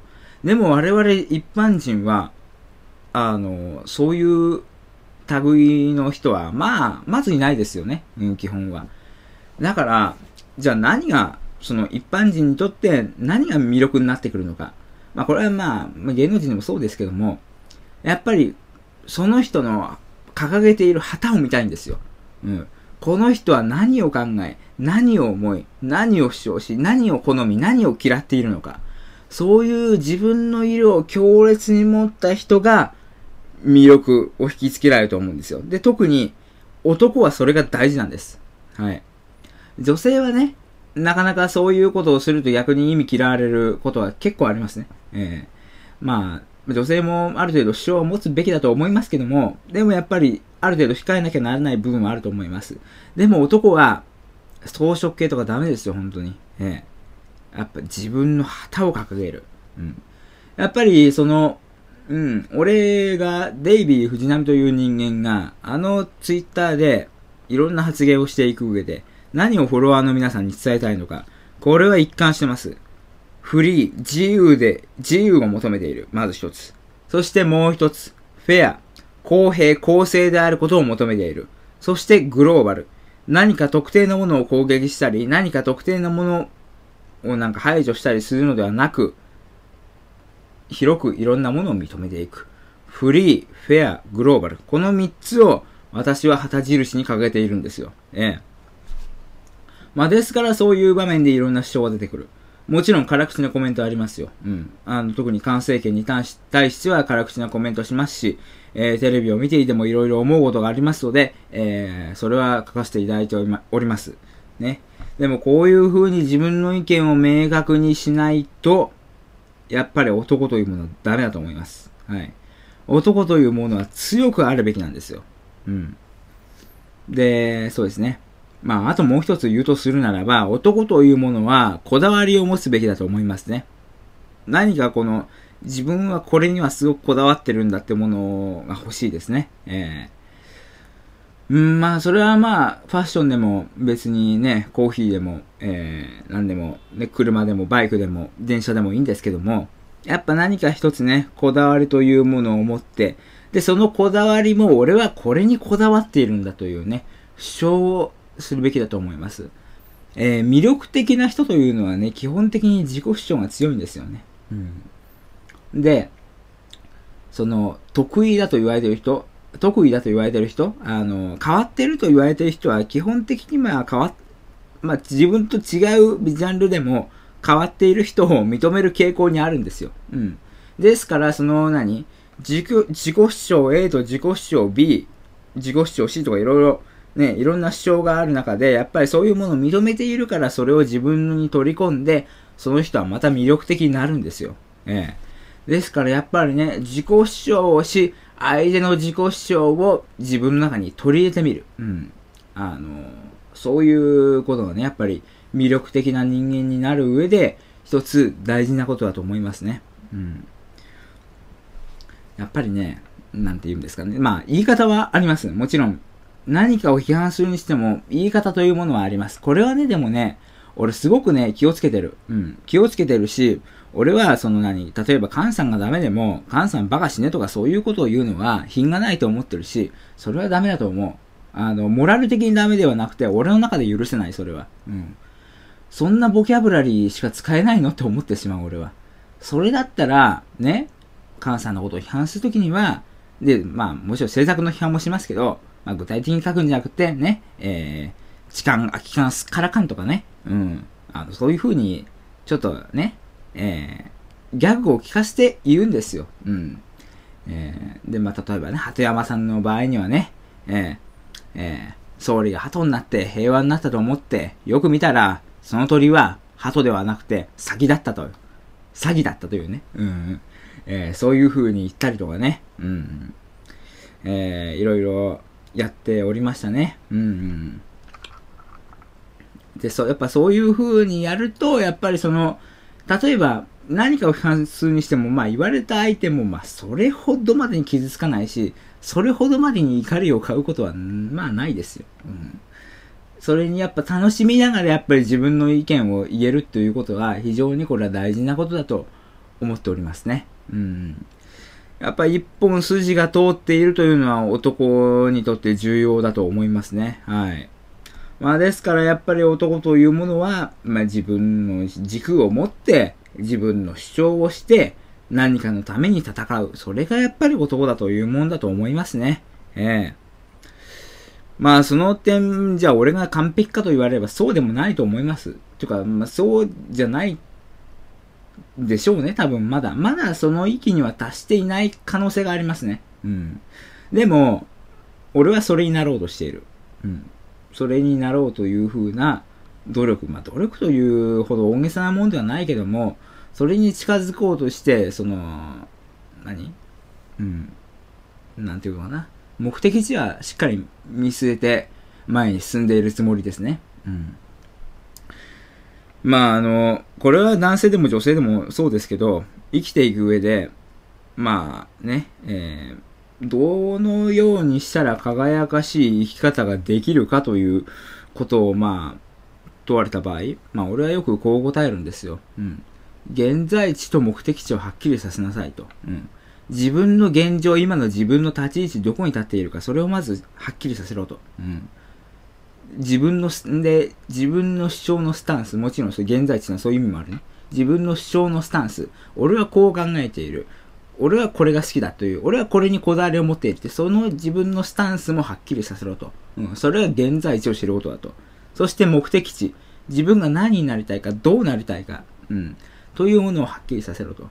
現在地と目的地さえはっきりすれば、あの、誰かにアドバイスを求めた時にも、ちゃんといいアドバイスもらえますよ。うん。だってそうでしょ。あの、ね、路線検索とかしてさ、あの、ね、どっからどこまで行きたいって、それは、ね、入力すれば、ね、あの、出発地とね、目的地に入力すれば、そこまでの経路をさ、いくつかの案を出してくれるじゃないですか。路線検索ソフトというのは。うん。でも、やっぱどっちかにかけたら出せませんよね。うん。それと同じですよ。うん。だから、何やりたいか見つからないんですっていう風に、例えば相談されても困りますよね。うん、だから抽象的なアドバイスしかできないから、まあ、するとしても、あんまりそういう、何、役に立つアドバイスというのはもらえないはずですよ。うん。でも、自分がどこでつまずいてるのかっていうのをちゃんと分かってれば、例えば、なんていうのかな、やりたいことがたくさんありすぎて、どこの道に進んでいいのかわからないという風な場合だったとすれば、それはこうでこうでっていう風な話がまだ具体的にできるんですよ。で、自分は本当に何にもやりたいことが見つからないんだと。でもなんかやりたいことを見つけたいんだという風に、ちゃんとその辺具体的に言ってもらえれば、あの、まずあなたはじゃあどういう生活してるのって、生活スタイルから聞き直して、あ、ちょっとそれはやっぱり人に動かされすぎてるから、自分を持ってないからやりたいことも見つからないんだよねっていう風に、まあ結論が出てきて、で、じゃあ、ちょっとここはもう、ちょっとやめて、で、ここはちょっともうその何教養を広げる、自分の視野を広げる時間に費やしたらみたいなアドバイスもできるんですよね。うん。だからやっぱりその、うん、現在地と目的地というものをはっきりさせることというのは非常に、えー重要だと思いますね。うん。で、覚悟の話しましたけど、現在地と目的地さえはっきりしていれば、覚悟ができるんですよ。うん。で、まあ、あの、さっきの郵政民営化もそうですけど、今どういう状況にある郵便ネットワークというものは郵政というものはどういう状態にあるそして郵政というものをどう持っていきたいのかっていうのを小泉さん、竹中さんはっきりしてたんですよ。ですから、ブレずに覚悟を持って進んでいくことができるんですよ。うん。覚悟を持つということは、ただ単によしやるぞって決めることではなく、それだけじゃ弱いんですよね。それを裏付ける何か具体的なデータが必要なんですよ。うん。じゃあ、その具体的な裏付けるデータっていうのは、ルートですよね。そこまで向かう。うん。そこまで向かうルートを、やっぱいくつか明確に出すんですよ。うん。そしてその中でセレクトしてこれ、これで行こうって選んで、よし、やるぞってなる。そうすると、そ、ちゃんとその、何？あの、自分の行く道が決まっていれば、まあ、いろんな、まあでも、うまくいかないですよ。その決めた道通り行かないけども、でも他にいくつか案用意していれば、まあ、ここはちょっとここにそれようか、ここはこうしようかっていう風に、まあ、紆余曲折しながらもちゃんと目的地に向かってまっすぐ進むことができるんですよ。これが非常に大事なことだと思います。えー今日のポイント、えー男とは何か覚悟の動物である。そして、覚悟を持つためにどうすればよいか。自分の現在地、そして自分がどうなりたいか、目的地をはっきりさせること。そして、えーそこに向かって突き進んでいくこと。うんあともう一つ。自分の旗印、自分の色を明確にすること。自己主張をきちんとすること。相手の話を、相手の意見も尊重しつつ、自分はこう思っているんだという自分の色を明確に出すこと。それが男として重要なことだと思います。俺、いいこと言うね、本当に。ね、えー一冊の本にね、えーまとめて、デイビー藤波100の言葉というね、本を出したいと思いますね。あの、しんすけさんの本、予約、予約というか注文したんだけど、まだ一向になんか在庫はないらしくて届く気配がないんだよね。アマゾンさんしっかりしてくださいって感じですね。えー、ではね、やっぱね、えー、覚悟を持つ、突き進むということはね、突っ張ってるということは大事なんですよ、男っていうのは。あの、突っ張りについてちょっと話しますけど、あの、なんていうか、地震の耐震対策で、なんかタンスとかのさ、上に、えっ、と、天井を結ぶさ、突っ張り棒ってあるじゃない。うん。で、あれやるとさ、ほら、上、あの、上に押す力と下に押す力とあるもんで、えー、何地震の時に倒れにくい。うん。とか、そういう効果があって、まあ、突っ張り棒って、まあ、見たことあったりね、えー、お宅によっては、えー、設置されてる、ね、お宅もあると思いますけども、えー、結局突っ張りってあれなんですよ。ヤンキーと突っ張りの違いって何かっていうと、ヤンキーっていうのはもう単なるね、もう、もう不良でちょっとね、あの、ブンブンやってるやつですよね。ちょっとあの、グレてるだけのやつですよ。でも、突っ張りってのは、その、突っ張り棒と一緒で、押し倒されないように踏ん張る力。これがあるのが突っ張りで、それを示す行為がその、突っ張りの練習がやってる行為なんですよ。うん。ね。あの、押し倒されないように踏ん張ろうとすること。やっぱね、男はだから、あの、どこか、どういう部分でもいいから、一つ自分の中で突っ張る部分を持っていなきゃならないと思いますね。うん。突っ張る部分を持っていれば、やっぱり、まあ多少の風圧にも耐えられる。うん。まあもちろんね、そう言いながらも心折れそうになる時はあるんだけど、まあそんな時はね、えー、まあ一回立ち止まってみて、うん、あの、ゆっくり空見上げて、えー、深呼吸一個して、えー、で、またちょっとね、軽く膝の運動でもして、また立ち上がって歩き出したらいいんじゃないんですか？うん。生き急ぐことはないですよ、全然。うん。生き急いだったとしてもね、そんなに別に早く目的地に着いたからって、称賛されるゲームでもないですから、すごろくじゃないんだから、人生は。うん。まあ自分の何、その人生何十年かある中で、そのまあいつか自分の好きだなと思っているところに、まあなんとかたどり着けた人間、うん、幸せだなと思うし、やっぱり早く着くことよりも、やっぱその何、道、ね、ルートの過程で、なんかいろんなものを得たりね、うん、あの、その何、いろんな出会いとかしてる人の方が、やっぱ人生楽しいと思うし、やっぱ東京から大阪まで行くのに、新幹線で、ね、のぞみで寝ているだけで、ね、えー、2時間半ぐらいで着いたら、面白くないでしょ。うん。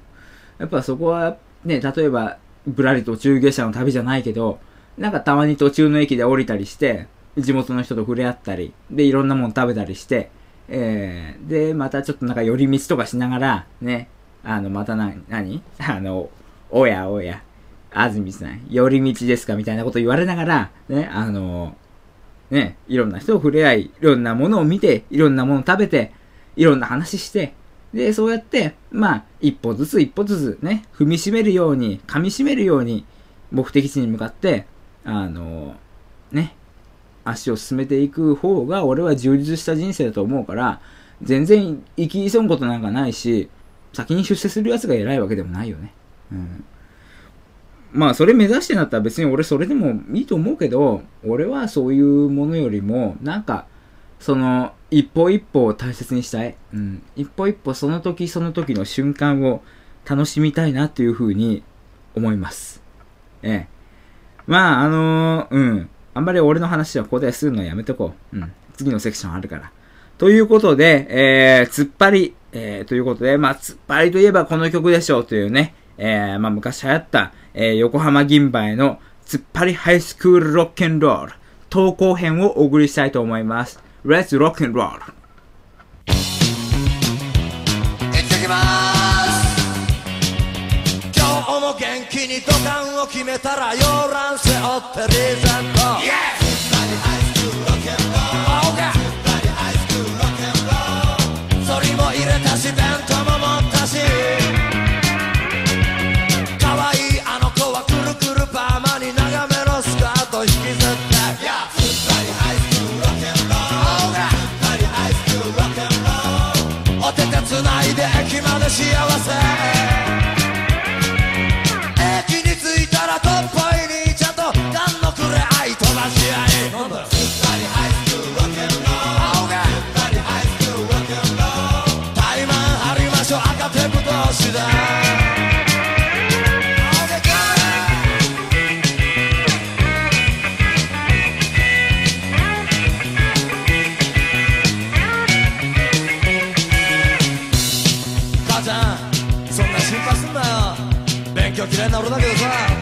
にはそれぞれあった道ってもんがあんだ。よもっと優しく大きな愛でひ弱な僕を包んでほしいな。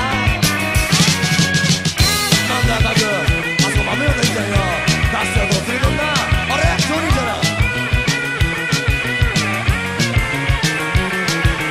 電車に乗ったら便所に駆け込み一駅だけのハッピータイム。青が火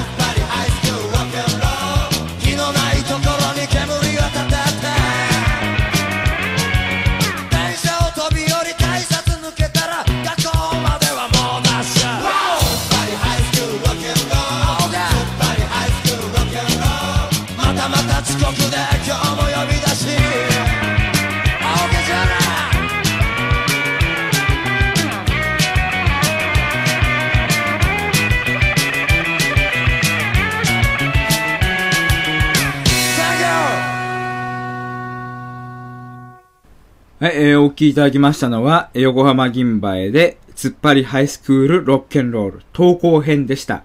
えー今、荒垣結衣さんが16社の CM で、ちょっとなんか替え歌やってますね。あれはすごく可愛いんだけど。うん。えー、ではね、えー、いいんですかね。お話をしていきたいと思います。えーこのセクションで話すのは、サミットへの思い、そして今俺がしたいことというテーマでお話ししたいと思います。まあ、サミットとは何ぞやってことですけども、まあ、これはいちいち詳しく説明はしません。まあ、デイビー、まあ、あるいは FQT を昔から知っている人は知ってると思いますけども、まあ、サミットといって、あの、松下政経塾の論文であったメンバー、あの、入入賞者のメンバーと一緒になんか集まって、ワイワイ将来のことを語り合う、えー、会がサミットって言うんですけども、俺が高校1年の時から始まって、まあ、新宿でやって、次の年大宮でやって、えー、次の年が幕張でやって、3回やってそれ終わってんのかな。うん。で、去年はやろうと思ったんだけど、なんか日程が合わずにやめたんですよね。うん。ですけども、で、今年はまだそんな話もないです。で、いつも毎年3月に開かれてますから、まあもうそろそろやろうって声が誰かから上がるのかなって、まあいつも大体俺が声かけてんだけどね。うん。思うんだけど、まあじゃあお前声かけりゃいいじゃんかって、まあ言われそうなんで、ちょっとそのサミットへの思いというのを今語っておきたいと思います。正直言って、まああの、お呼び出しが、お呼び出しというかそういう声かけていただければ、喜んで参加する意思はあります。ですけど、はっきり言って自分から声かけようとはもう思わない。うん。なんでかっていうと、まあ、これまあ、どっかでツイッターで書いたかな。あの、これはちょっと最近よく思ってることなんですけども、多分彼ら、メンバーの彼らが求めているような、俺ではなくなってしまったし、逆に言えば、今の俺が求めているような彼らではなくなってしまった。というところが、やっぱり大きな問題だと思います。えー、まあ俺もね、いろんな紆余曲折がありまして、えー、まあ人間性も非常に変わりました。まあ FQT 時代に、ね、えー、まあいろいろありましたけども、まああの時とはやっぱり全然今、人生観も違うしね。うん。はっきり言って FQT とデイビーは別の人ですから、えー、まああんまりその FQT 時代の思い出をずっと語っていようとも思わないし、うん、なんですね。でも、で、FQT というものを支えてきたのは彼ら、彼らなんですよね。サミットメンバー。あの方たちがいてくれたからこそ FQT はあったし、本当に俺は充実した高校生活を送ることができた。本当に感謝してます。感謝してます。それはアルバムの1ページとして。じゃあでも今、声かけて、また集まって、何かが生まれるかっていうと、俺はもしかしたら何も生まれないんじゃないかなと思う。ただ集まって楽しく話しただけで終わっちゃうんじゃないかなって。うん。さっきその自分の色を出せという話をしましたけど、なんかね、彼らの色が見えにくくなった。うん。というのがありますね。なんていうのかな。こっちが真剣にボールを投げてもさ、それをちゃんと受け取ってくれなくなったんだよね。言い訳めいたことを言えば。うん。なんかそれを、なんか茶化してるわけじゃないけども、うん、そういうように受け取られるか、ま、もしくはスルーされるか。どっちかしかなくなってきて、まああの時みたいに自分の思いをぶつけて、そして相手の思いを聞いたという、そのなんていうの、そういう何ね、熱い、ね、熱血的な議論が、ね、あの時はできたけども、もう多分、なんか最近の傾向を見てると、できてないよね。できてないっていうか、ツイッターとかで、まあ見るけど、うん。はっきり言ってちょっと、なぁと思いますね。まあ、うん。で、ね、今年のその松下整形塾のね、論文コンテスト、まあ一応 OB は毎年集まろうということでなってたはずなんですけどね。やっぱ行く人は俺と演師のさんしかいなくて、後のメンバーどうでもいいのかなと。うん。なんかもう、なんていうのかな。まあもう、はっきり言って、さ、もしかしたら最初からだったのかもしれないけど、それに俺が気づいてしまっただけなのかもしれないけど、彼らは俺をもう必要としていない。うん。ただの、じゃあ嫌いかというとそうでもなくて、多分、空気のような存在にしか思っていない。うん。まあ、極端なことを言えば、多分俺が死んでも変わらない。うん。別に彼らは、あ、そうなんだ、残念だねって言うだけで、多分それ以上のものはないと思うんですよ。はっきり言って。うん。で、でも、じゃあ俺が彼らに対してそう思ってるかということではなくて、俺はむしろ昔のような彼らをもう一度見たい。うん、見たいし、昔のように熱い話をしてみたい。うん、と思ってる。だからすごく今の傾向が寂しく思ってる。うん、でも、今の彼らにその思いを直接ぶつけたところで何にも響かないね。ちょっと暴言、暴言というかちょっとは言わせてもらうと、俺、基本ツイッターでその自分のアカウント付きで書いてくれたものについては、基本全部返信してるんですよ。うん。それはその、俺に何か話しかけてくれた人の礼儀だと思ってるから。でも彼らはそうじゃないんだよね。まあ、三分の二は仕方ですよ。ええ。まあ、それくだらないこと書いてる時もありますよ、俺は。でもちゃんと意見をぶつけてるんですよ。でも彼らは仕方する。うん。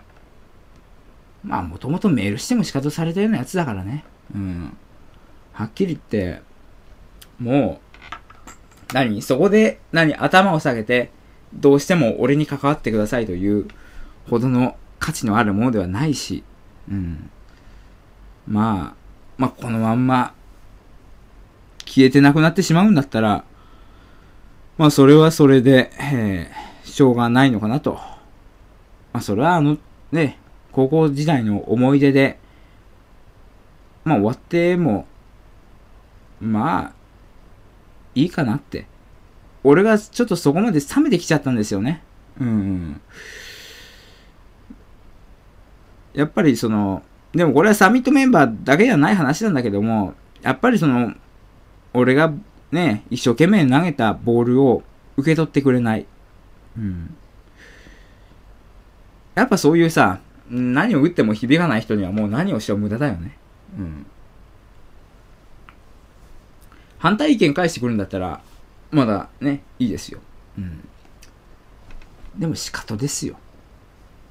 まあ要するにね、要するに彼らは、まあそういういろんなところに入賞したり、そういう何大学でもいろんなところで認められたりしてるから、要するにほら、一般庶民で、うん、何にも持っていない私のことを舐めてるんですよね。馬鹿にしてる。うん。まあその馬鹿にしてるというのは昔から俺はその高校時代の時から感じてましたよ。うん。まあ特に遠篠さんなんか、その傾向、めちゃくちゃありましたよね。まあ聞いてないだろうから言うけど。あの、まあメールに3ヶ月ぐらい返信なかったこともありますしね。うん。ああ、この人海外でも行ってんのかなと思ったぐらいですよ。ええ。それで一言謝るだけで、あ、ごめん。それだけですよね。うん。で、まあ、すごくなんか上から目線で物を言われてる。まあ、それは年二つ上ですけど、向こうの方が。うん。すごくなんか上から目線で物を言われているような感じして。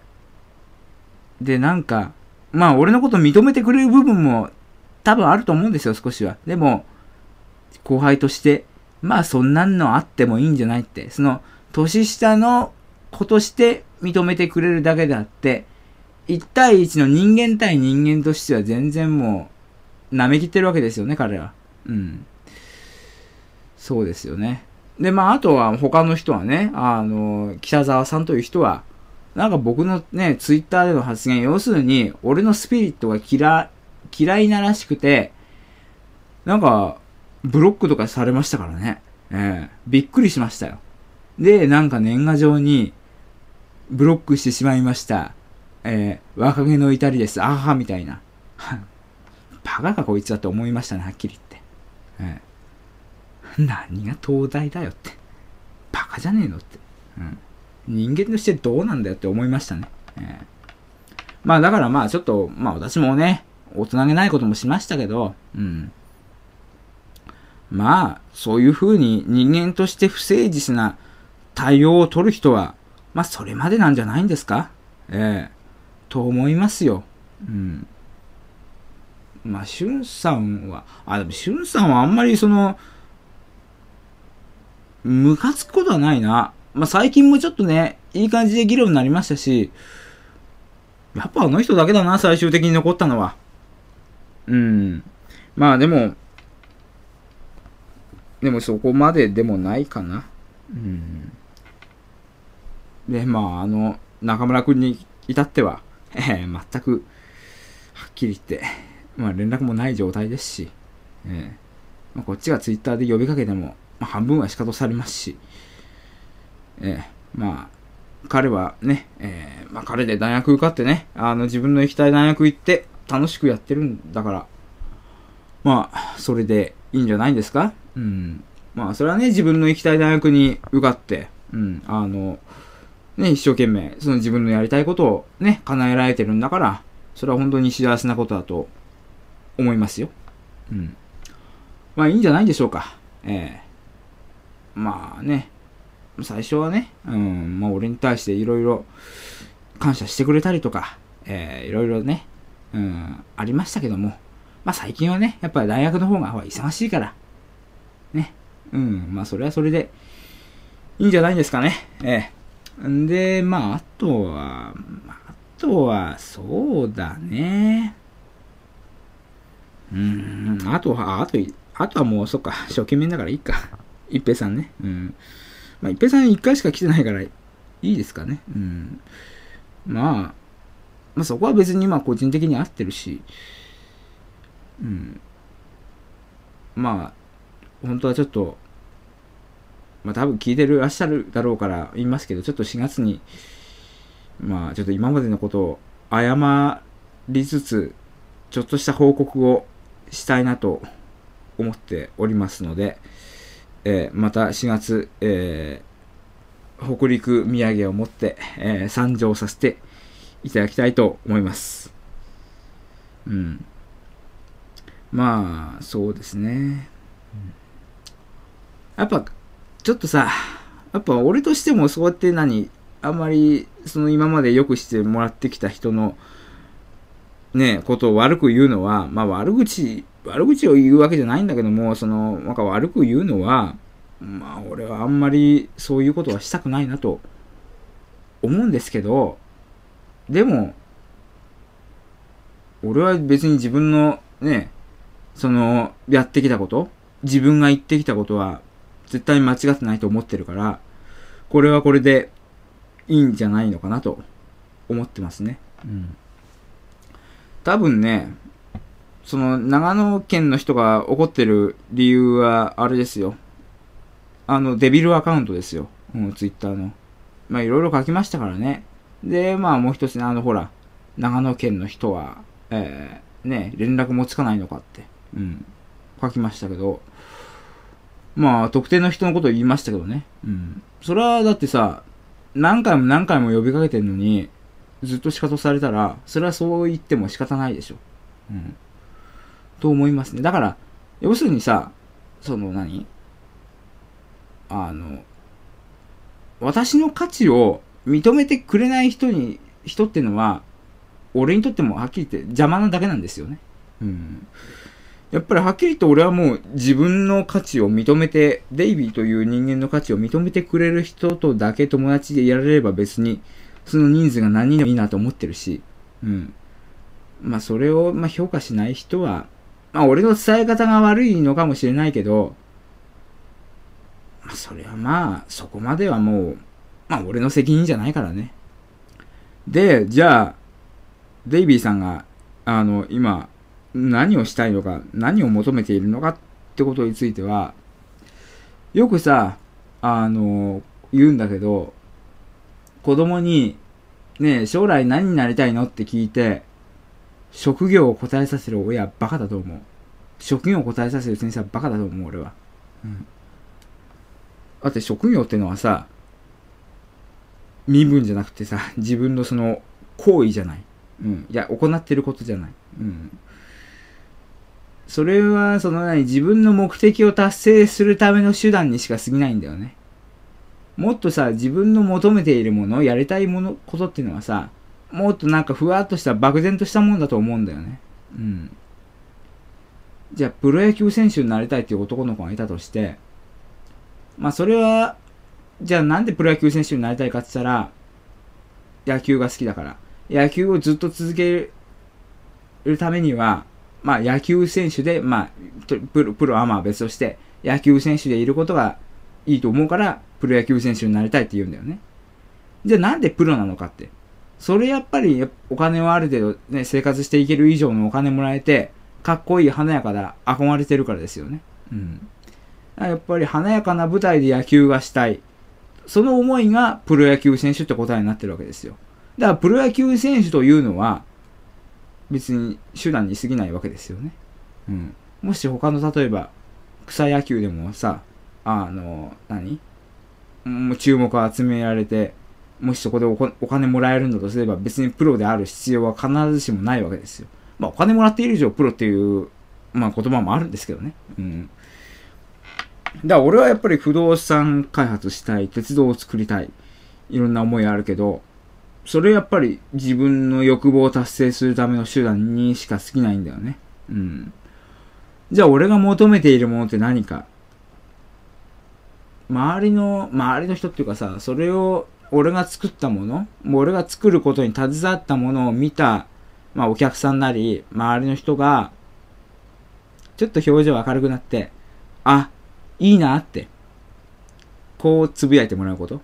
うん。ありがとうなんて言われなくていいんだよ。うん。ありがとうなんて言わなくていいんだけど、例えばさ、なんか、例えばスカイツリー見てさ、初めて見たとき、あ、でっかいなすげえなっていうような、まあ、そういうこと言いますよね。うん、ちょっと表情が、ちょっとふ、ふっと筋肉が緩んで。うん。あれなんですよ。あの表情と、あの、何？あの、いい意味でのため息？うん。あれを作り出したいんだよね。あれが好きなんだよ、俺。うん。多分、その、笑顔を見たいっていう人はたくさんいると思うんだけど、笑顔もいろんな種類があってさ、ものすごい声上げて大爆笑するようなそういう笑顔を見たいって人は多分お笑い芸人の方に行くと思うんだよね。うん。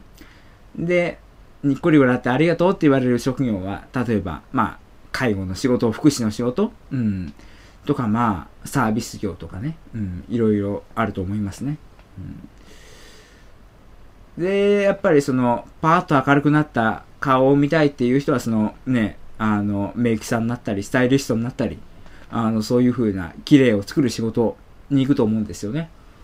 その中で俺は、その、ふわっと何、ふわっとした笑い。うん。あ、いいなって。うん。これですよね。うん。これを作る、俺、こういう気持ちが好きなんですよ、すごく。ミッドタウン初めて見た時も、あ、すげえな、東京ってこんなものあるんだって。うん。やっぱその気持ち？うん。で、すごくいい景色を見た時？うん。わ、すげえいい景色だな、みたいな。あ、すげえ綺麗だなって思う。ああ、いいなっていう。これなんですよね、欲しいのは。うん。で、そういうものをプロダクトできるものって言ったら、まあ、思いつくのはそういう大きなものを作る仕事。うん。建築関係、不動産関係、まあ、あと鉄道関係。鉄道関係はもうその、車両ですよね。うん。ああ、こんないい車両できたんだって。それはまあ、あんまり一般の人にはわかんないだろうけど、俺はそれをすごく感じるから。で、あとはさ、あの、新線作ったり、新しい路線作った時は、ああ、便利になってよかったね、みたいな。うん。ああ、よかった。ああ、いいなって。これですよね。うん。これが欲しいんですよ。今の俺の目標はこれ。うん、今の目標っていうか、俺が多分人生かけてやっていこうと思ってることはこれだと思う。だからそのための手段はいろいろ探していくつもりだし、一つに固定しようとは思わない。いろんなことやって、もうどうしたら最大限の、あ、いいなを作り出すことができるのか。そこにかけてみたいと思う。うん。熱いね、俺。へえ。いいね。うん。やっぱりね、俺デイビー好きだよ。うん。あの、だからね、ダメだね、デイビーの存在価値を認めない人は。はい。えー、ということで、えー、やっぱりね、えー、その、あ、いいなを作り出す仕事。うん。いいですね。えー、で、まあ、あ、いいなっていうのはね、曲を聴いた時にも思うと思いますね。うん。で、やっぱり上目指して、メジャーの選抜入れ目指して頑張っている女の子たち。いいですよね。うん。ということで、まあ、むちゃくちゃな前振りでしたけど、AKB48 のアンダーガールズで、偶然の十字路。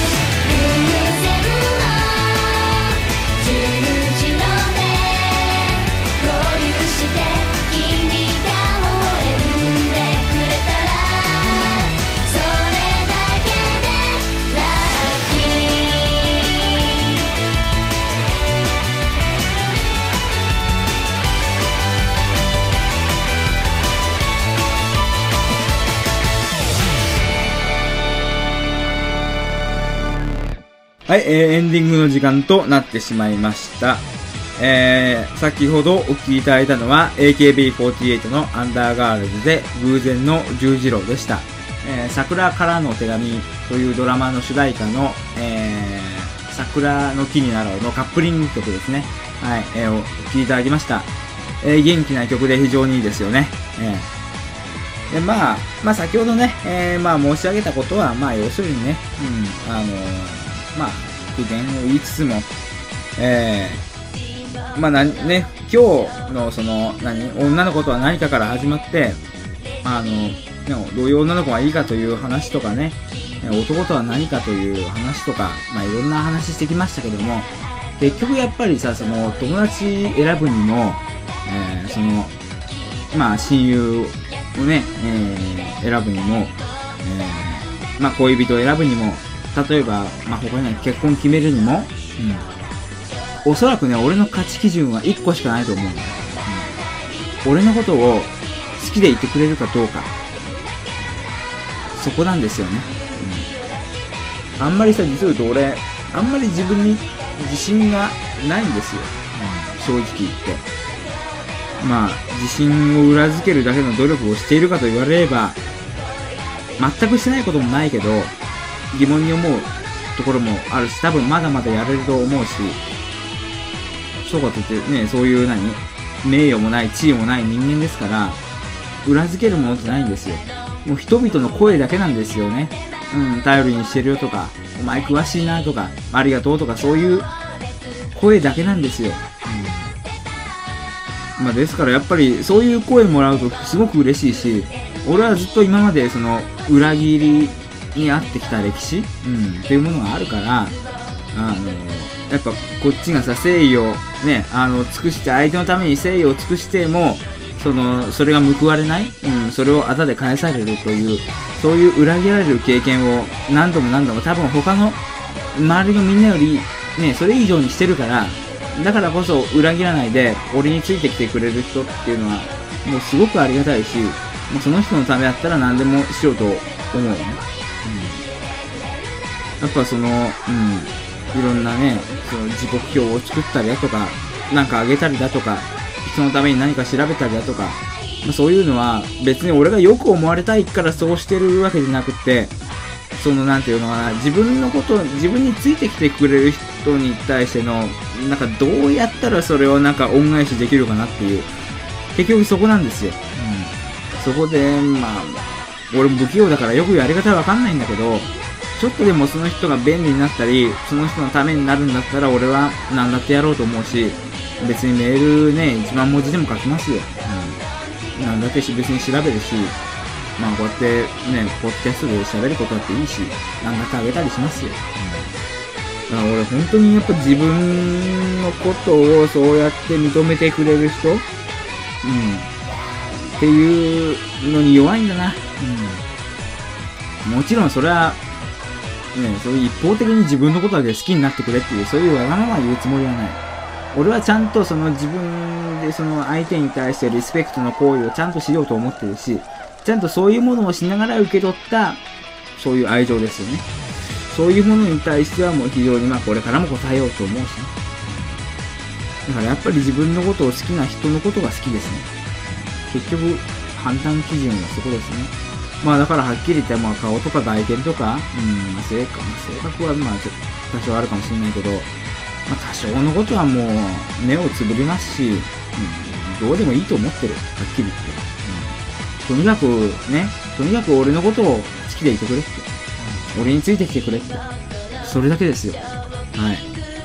えー、もう本当にね、えー、まあいろんなことを言いましたけども、また物議を醸すんだろうなと思いながら、多分物議を醸さないんだろうなとも思ってますけども、えー、まあこうやってね、ポッドキャストというのは、まあ聞いてくれてる人が、本当に数人、あるいは多分最後の方では、見てしまっているという、そういう安心感からこそ、えー、何でもこうやって言いたいことを言えるわけですよ。うん。まあだからやっぱり、めんどくさいなと思ってポッドキャストやれなかったけど、大事だね、やっぱこうやって喋るのは。うん。そう思う。えー、まあ今回はね、BGM なかったから、ある程度は聞き取りやすい放送にはなったのではないかなと、えー自分で自画自賛してみます。はい。えー、というわけでね、え、まあこれからね、受験の、え、まあ結果、これから出る人もいると思いますし、もう出たって人もいると思いますけども、ね、最初に言ったように、変読医薬。ね。人生どう転ぶかわからない。人間万事採用が馬。はい。えー、そういうことでありまして、えー、ね。うん。いいじゃん。どうだっても。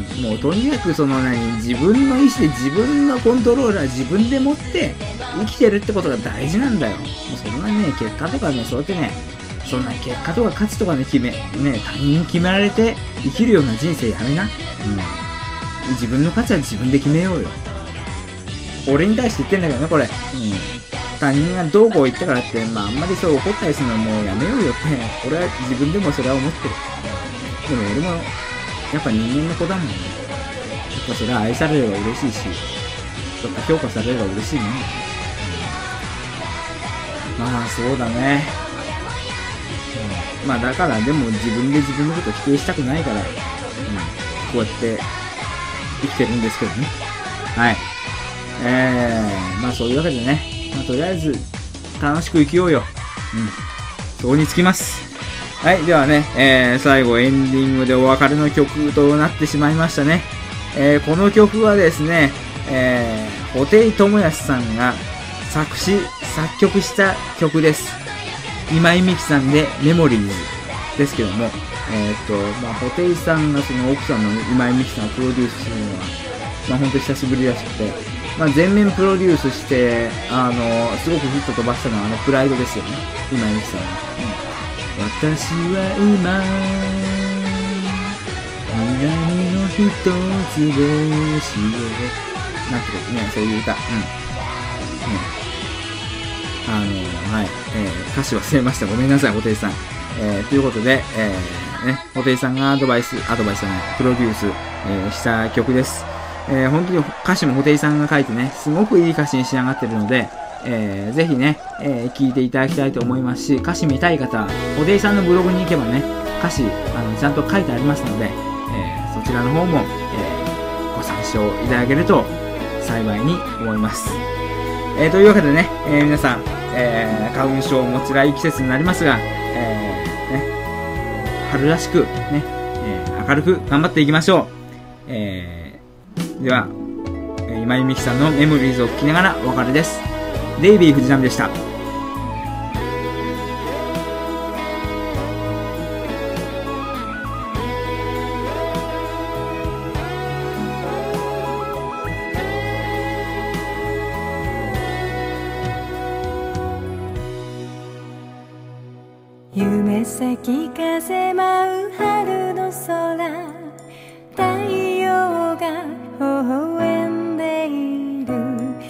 あなたは覚えているかしら？